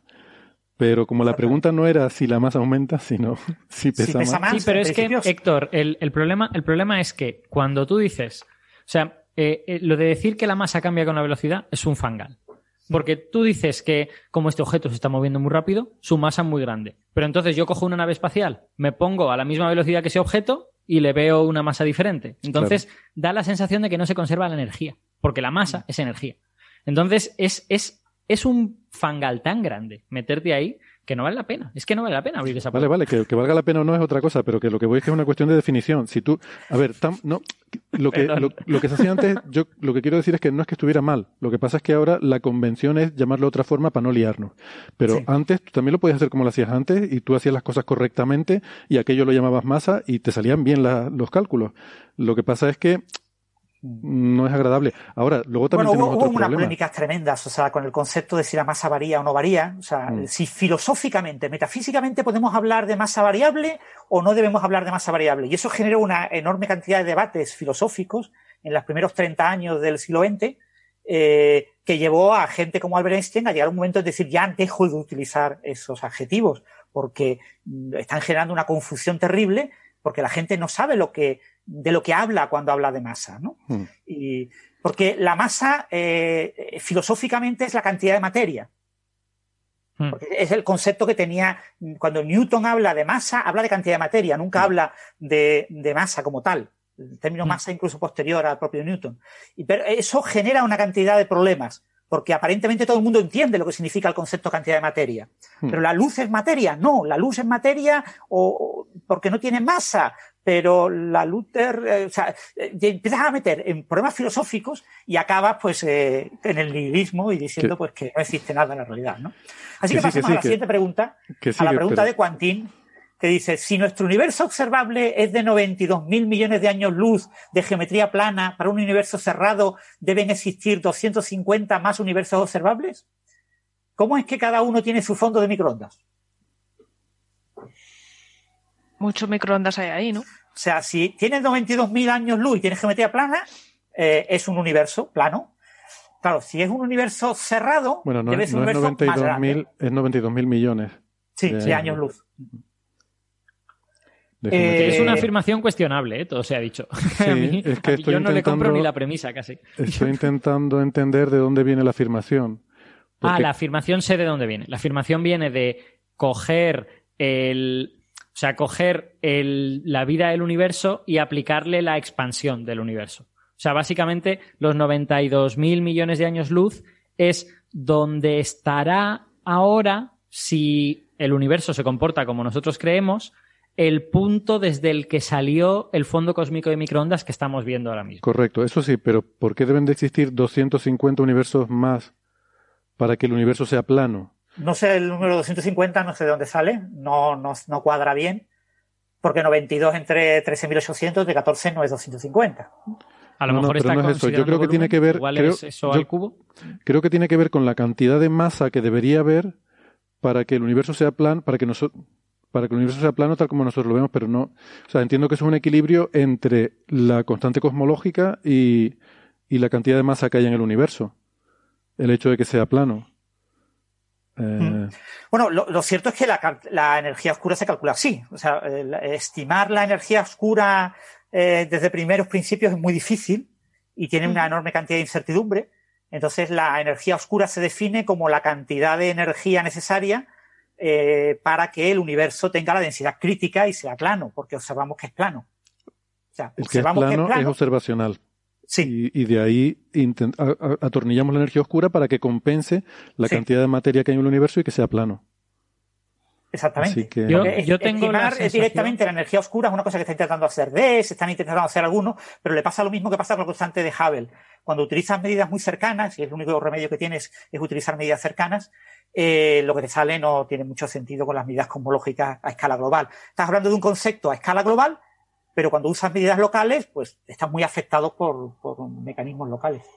Releyendo la, la pregunta de Quantín, no estoy seguro de si lo de que el universo sea plano es relevante en su pregunta o no. O sea, esencialmente él lo que dice es, si el universo es muy grande, tomando este cálculo de eh, a nosotros nos llega una luz que tiene 13.800 millones de años de antigüedad, ¿dónde estará ahora mismo ese punto desde el que se emitió esa luz? Y la respuesta es, si la expansión del universo es como creemos que es, estará a 92.000 millones de años luz, pero, pero bueno, eh, eso yo ya hablaremos luego. Eh, creo que su pregunta es, por ahí en medio hay una cantidad de volúmenes que son equivalentes a los de nuestro universo observable. Y al final pregunta, ¿cómo es que cada uno tiene su fondo de microondas? Creo que el- al final la pregunta Ah, es de esa. acuerdo. De acuerdo. Y, claro. la, y la respuesta es muy fácil. O sea, si como todo el universo Perdón, estaba perdón, emitiendo... perdón, antes de que dé la respuesta, es que lo de que el universo sea plano me lo he inventado yo, estoy viendo, me- no sé por qué, se me metió en la cabeza. No, pone pero no está para en un la geometría universo plana. Pone de Sí, geometría lo plana. pone. Ah, pone- lo pone, vale, vale, perdón. Sí, sí. Hombre, ese es el problema siempre de, de- de- cuando todos tenemos en la cabeza el concepto de geometría plana, y decimos, geometría plana, o es infinito o no lo entendemos. O no lo entendemos. Una sí. cosa plana tiene que ser infinita, no puede, Ujú. no puede ser cerrado. ¿Cómo puede ser un universo cerrado y plano? Claro. Mm. Eso significa que es finito, plano y finito. Pero claro, es que eso significa que no tenemos ni idea de topología y que estamos hablando de un espacio-tiempo cuatridimensional y que existen topologías que permiten un universo plano eh, y cerrado perfectamente. Por ejemplo, la esfera de Poincaré. La esfera Sí. de Poincaré eh, eh, es eh, localmente plano, o sea, su curvatura espacial es cero y sin embargo es perfectamente cerrado y finito. Es decir, hay topologías que lo permiten. Mm. O sea que Pero en cuatro eh, dimensiones. Que uno en el lenguaje cotidiano habitualmente ignore eso, no significa que eso sea un problema. Mm. Eh, lo cierto es, Es que el universo aparentemente Es jugando con las condiciones de contorno, Héctor. Es, eh, Mm. Al final, pues, tú localmente tienes un plano, pero lo que haces es pegar un trozo del plano al trozo del otro lado y no sé qué, y jugando con las condiciones de contorno obtienes ese tipo sí, de sí, que es- lo que pasa es que pensamos en tres dimensiones, pero en relatividad general hablamos en cuatro. Pero perdón, Alberto, estabas haciendo la explicación del fondo de microondas. Sí, me parece interesante. Ah, eh, sí, yo, creo que la respuesta ahí es relativamente fácil. O sea, independientemente de lo grande que sea el universo, y ahora si queréis algún comentario sobre eso de los 92.000 años luz, que a mí no me gusta demasiado, eh, independientemente de lo grande que sea, que sea el universo, el fondo cósmico de microondas se estuvo emitiendo desde todos los puntos del universo en todas direcciones durante una cierta edad del universo. Entonces, aunque el universo se haya expandido, el fondo cósmico de microondas sigue llegando a todos esos ot- otros lugares. Claro, a nosotros nos llega el fondo cósmico de microondas emitido desde unas ciertas regiones, las que, las que tocan para que hayan pasado 13.800 millones de años, pues a otro sitio le llegarán del fondo cósmico de microondas emitido por otras regiones. O sea, déjame déjame creo que decirlo el- de en otra la forma. cuestión Déjame la- decir- añadir otra cosa déjame, a eso. déjame rematar. Vale. Para mí la cuestión es pensar que el fondo cósmico no se emitió desde un punto, sino que se emitió desde todas partes del universo en todas direcciones. Y eso te ayuda a entender esto. Claro. Lo, lo que iba a decir encaja con eso. Que lo que iba a decir es que en esas regiones que estamos viendo de la que nos viene el fondo cósmico de microondas, nosotros somos la región desde la que se emitió el fondo cósmico de microondas que ellos están viendo. Ujú, exacto. Sí, o sea, sí, ellos están es. viendo ahora el fondo cósmico de microondas emitido desde aquí, cuando miren en, en esta dirección. Eso es. Y, si queréis ahora hago mi comentario sobre esto de los 92.000. O sea, el, la cosa es, a mí me... Quiero decir, no es que me... Bueno, sí, sí que me molesta. El- me siento incómodo hablando de, de un universo de 92.000 millones de años luz o 96.000 o los que sean, porque no hemos recibido ninguna señal todavía de esos puntos del universo. O sea, esas, esas zonas del universo, yo no sé si existen o no existen porque están causalmente desconectadas con nosotros. Entonces, me parece como más de tener los pies en el suelo, afirmar que el universo es el universo observable. Es decir, las, las regiones desde las cuales ha dado tiempo a llegar a una señal luminosa hasta nosotros. Porque las zonas del universo que están fuera de eso, nosotros decimos que están a 92.000 millones de años luz porque suponemos que la expansión del universo ha sido más o menos constante en esas zonas y en el tiempo que ha pasado. Pero ¿y si no? ¿Y si la expansión del universo cambia con el espacio y acelera y hace cosas muy raras? Pero eso es justo lo que se define como el universo observable. Es que esa- lo que se llama universo observable es eso, son los 92.000 millones de años luz. Es, la, es todo punto del cual ha tenido tiempo de llegarte información, aunque esa información sea justo del principio del universo. Pero Héctor, es que es una trampa. Porque, porque hemos de hablar de espacio-tiempo. O sea, el- eh, lo que está en el universo observable es ese punto hace 13.800 millones Eso de es, años. es. Cuando hablamos de 92.000, estamos pensando en ese punto ahora. Ahora, y en sí. ese punto ahora Ah, está claro, claro. causalmente desconectado de nosotros. Te entiendo. Claro, pero es que pues, ahora está casualmente desconectado de nosotros cualquier cosa del pasado, quiero decirte. Por eso está en el pasado. ¿Vale? O sea, Sí, pero- y- y aunque sea un segundo, ¿vale? No tiene por qué claro, ser exacto. miles de millones de años. Aunque sea un segundo, el pasado ya está desconectado de nosotros causalmente. Es que precisamente el hablar de un universo de 92.000 y pico millones de años luz está suponiendo que la simultaneidad funciona como nosotros la intuimos. Es decir, que tiene sentido pensar en el universo ahora. El universo observable en este instante. Y el universo observable en este instante es diferente para cada observador. Entonces, eh, no digo yo que no sea así de grande, pues no me habría de hacer el cálculo y no sé cómo de grande habría de ser. Pero me parece como súper resbaladizo pensar en eso.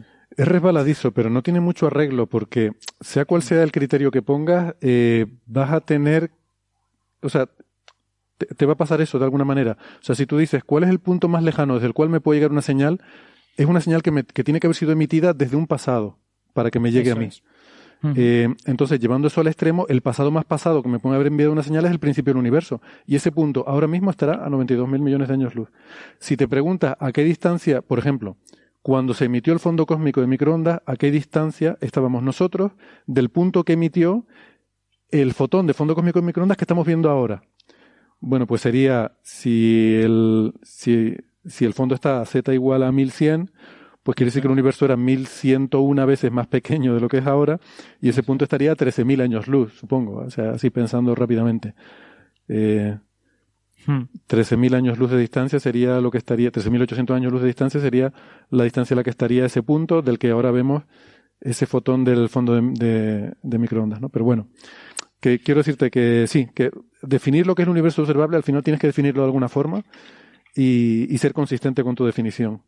Porque estrictamente, si te pones muy estricto, es que al final Es que para mí una definición eh, que digamos eh, una definición puramente relativista creo que debe ser consciente de la presencia del pasado y el, el- y el futuro, ¿no? Entonces, el universo observable realmente es un cono que se extiende hacia el pasado y que incluye cero instantes del momento presente, o sea, cero puntos del momento presente y u- toda una serie de puntos del pasado. Eso es el universo observable realmente. Claro, quiere decir que debería tener una etiqueta de tiempo cada punto también, no solo Eso es, espacio. eso sí. es. A- al menos me parece que sería como un lenguaje más eh, cercano a la relatividad, que te anima un poco a hacer este tipo de razonamiento. Mm. Sí, sí. Bueno, ese es el cono de luz, realmente. Sí. Mm. sí, Entonces, el concepto de horizonte también. O sea, el concepto de Sí. horizonte es un concepto o sea, quiero decir, pa- para mí pensar en el universo observable en la actualidad, en cómo de grande es, en esos 92.000 millones de años luz y tal, eh, me devuelve a una noción de simultaneidad, de yo puedo conocer esos, esos puntos en el instante actual, que en realidad es ajena a la relatividad. Y, y por eso me parece como que no es una buena práctica, digamos. Bueno, O sea hay que- una cosa con eso que a mí siempre me chocaba en la forma de hablar de los cosmólogos cuando hablan del tiempo cosmológico. A mí me parecía que eso era antirrelatividad. Y me he dado cuenta, se me ha quitado esa inquietud, a ver si consigo eh, transmitirte también eh, mi, esa eh, solución al problema. al darme cuenta de que eso se puede hacer por el hecho de que hubo un momento en que el universo era muy pequeño. En ese momento en que el universo era muy pequeño, yo puedo sincronizar relojes, ponerlos todos a cero, y luego, aunque luego se haya expandido, yo puedo tener una referencia de tiempo común en todos los puntos del universo. Aunque estén desconectados, cada uno tiene su reloj y tiene su tiempo cosmológico común. Eso es posible. Podría no haber sido así, pero gracias al hecho de que el universo fue muy pequeño al principio, permite el hecho de que exista un, tiempo, un tiempo cosmológico, que si no, la relatividad, o sea, una cosa es la relatividad y otra cosa es el universo. Una cosa es lo que la, la, la, relatividad podría convivir con otros universos diferentes, ¿no? Eh, y en otros universos diferentes podría no poderse definir un tiempo, un tiempo cosmológico. En el nuestro se puede porque nuestro universo empezó desde un punto muy pequeño, o desde una región pequeña, suficientemente pequeña como para poder sincronizar relojes. Esa definición de tiempo yo entiendo que sería eh, en un cierto sistema de referencia. Que claro, si es cosmológico, pues será en el sistema de referencia eh, moving o algo por el estilo, ¿no? No, es el tiempo transcurrido desde el Big Bang para cada punto del universo. Pero claro, el tiempo depende del observador. O sea, la definición de tiempo no es la misma para, todos los observadores. Eso es lo que me quiero decir. Tú, tienes tu tiempo propio Quiero decir, estoy, estoy, me parece bien el procedimiento, pero creo que es un procedimiento que es dependiente del observador necesariamente. Eh, sí, sí, sí, claro. Entonces se trata de que en cada, en cada punto del, universo es un observador que al principio estaban muy cerca. Entonces le puedes poner un reloj a cada uno. Así que cada uno de esos relojes mide su propio tiempo. Claro, pero has de suponer entonces, por ejemplo, que esos observadores no se han puesto a moverse a velocidades eh, rápidas, porque entonces sus relojes se desincronizarían. Son relojes en el propio espacio, estás... estás em, Claro, por eso digo que te estás comprometiendo con el sistema de referencia eh, cosmológico, con el sistema de referencia que, que, se, que se mueve junto con la expansión del universo. Exacto. Lo cual no está mal y en un contexto de cosmología tiene sentido, pero, pero eh, en un contexto más general podrías decir que esa es una definición un tanto arbitraria. es una definición, claro, que te sirve, Mm, te es útil eh, y viene muy bien, por ejemplo, para hacer simulaciones numéricas y cosas así. Y, también por un, tema un poco de salud mental a la hora de pensar en estos problemas. No, no, es, estoy de acuerdo, y ¿eh? me parece bien y quiero decir, no voy a hacer una cruzada contra toda la gente que diga que el universo tiene 92 mil millones de años luz, pero creo que es bueno ser consciente de lo resbaladiza que es esa afirmación. Bueno, pues yo, yo creo que lo vamos a dejar aquí una última pregunta, esto, porque preguntaba Abraham Pérez Valdez sobre el tema de condensado Bose-Einstein y pues una, una, respuesta muy rápida, ¿no? Hmm. Eh, ¿Puede haber condensado Bose-Einstein de aleaciones o compuestos o en sus niveles de química tradicional pierde sentido? ¿Puede haber condensados que estén hechos solo de isótopos? Si esto es posible, los condensados de isótopos tienen peculiaridades o cualidades diferentes de los equivalentes no isotópicos. Eh, para que haya un condensado Bose-Einstein necesitas bosones. Los átomos o las moléculas pueden ser bosones si tienen eh, un número eh, par de fermiones en su composición. Entonces, claro, si tú coges, por ejemplo, yo que sé, el calcio, el bario, que de manera natural tienen una distribución de isótopos, hay un isótopo dominante, pero hay pequeños rastros de isótopos. Si tú eh, condensas ese elemento químico, un gas de ese elemento químico, para a muy baja temperatura para formar un condensado Bose-Einstein, eh, lo que suele pasar es que el elemento dominante es el que eh, controla la longitud de coherencia cuántica que permite el estado condensado Bose-Einstein, con lo que solamente los elementos de ese isótopo más abundante son los que forman el condensado. Eh, cada uno de los isótopos tiene una masa diferente que afecta a la masa efectiva en el condensado Bose-Einstein y hace que tendrías, si cada uno de esos isótopos, si tienes tres isótopos, eh, de, ya os digo, de número par de fermiones que pueden condensarse en Bose-Einstein. Si cada uno formara un condensado Bose-Einstein, tendrías una superposición cuántica de tres condensados Bose-Einstein y eso no se puede dar. O por lo menos eso no hemos sido capaces de observarlo en los experimentos. Los experimentos dicen que la longitud de coherencia de cada uno es diferente y que por lo tanto acaba dominando el dominante, el que tenga mayor abundancia, es el que acaba formando condensado Bose-Einstein y los otros no forman condensado Bose-Einstein.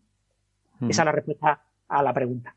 Pues muchas gracias por. Por supuesto, se pueden dar condensado Bose-Einstein de moléculas. Eh, cuesta más trabajo, pero se puede condensar Bose-Einstein cualquier bosón, sea molécula o sea átomo.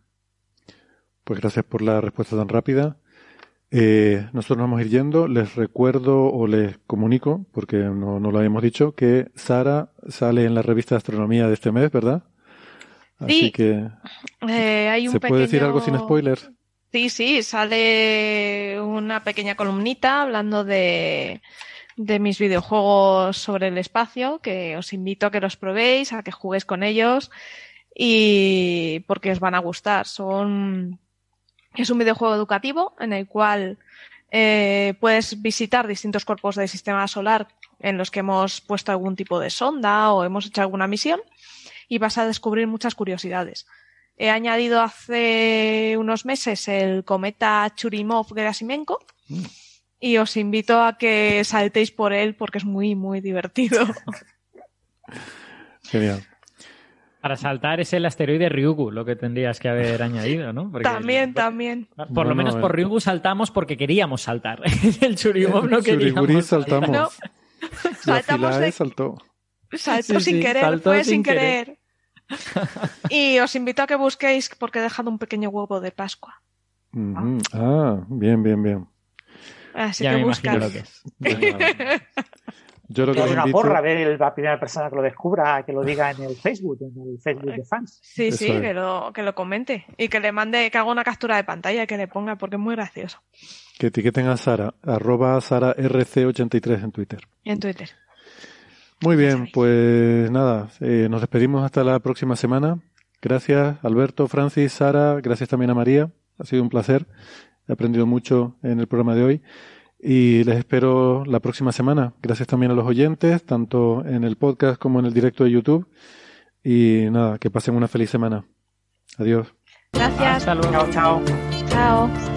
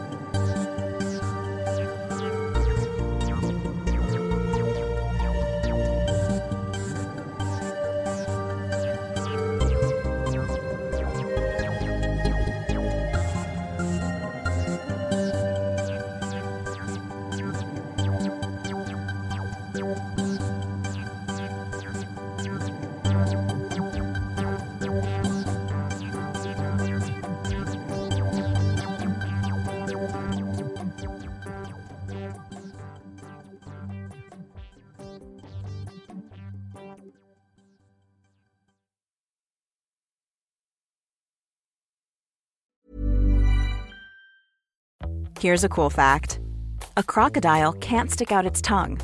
Another cool fact you can get short term health insurance for a month or just under a year in some states. United Healthcare short term insurance plans are designed for people who are between jobs, coming off their parents' plan, or turning a side hustle into a full time gig. Underwritten by Golden Rule Insurance Company, they offer flexible, budget friendly coverage with access to a nationwide network of doctors and hospitals. Get more cool facts about United Healthcare short term plans at uh1.com.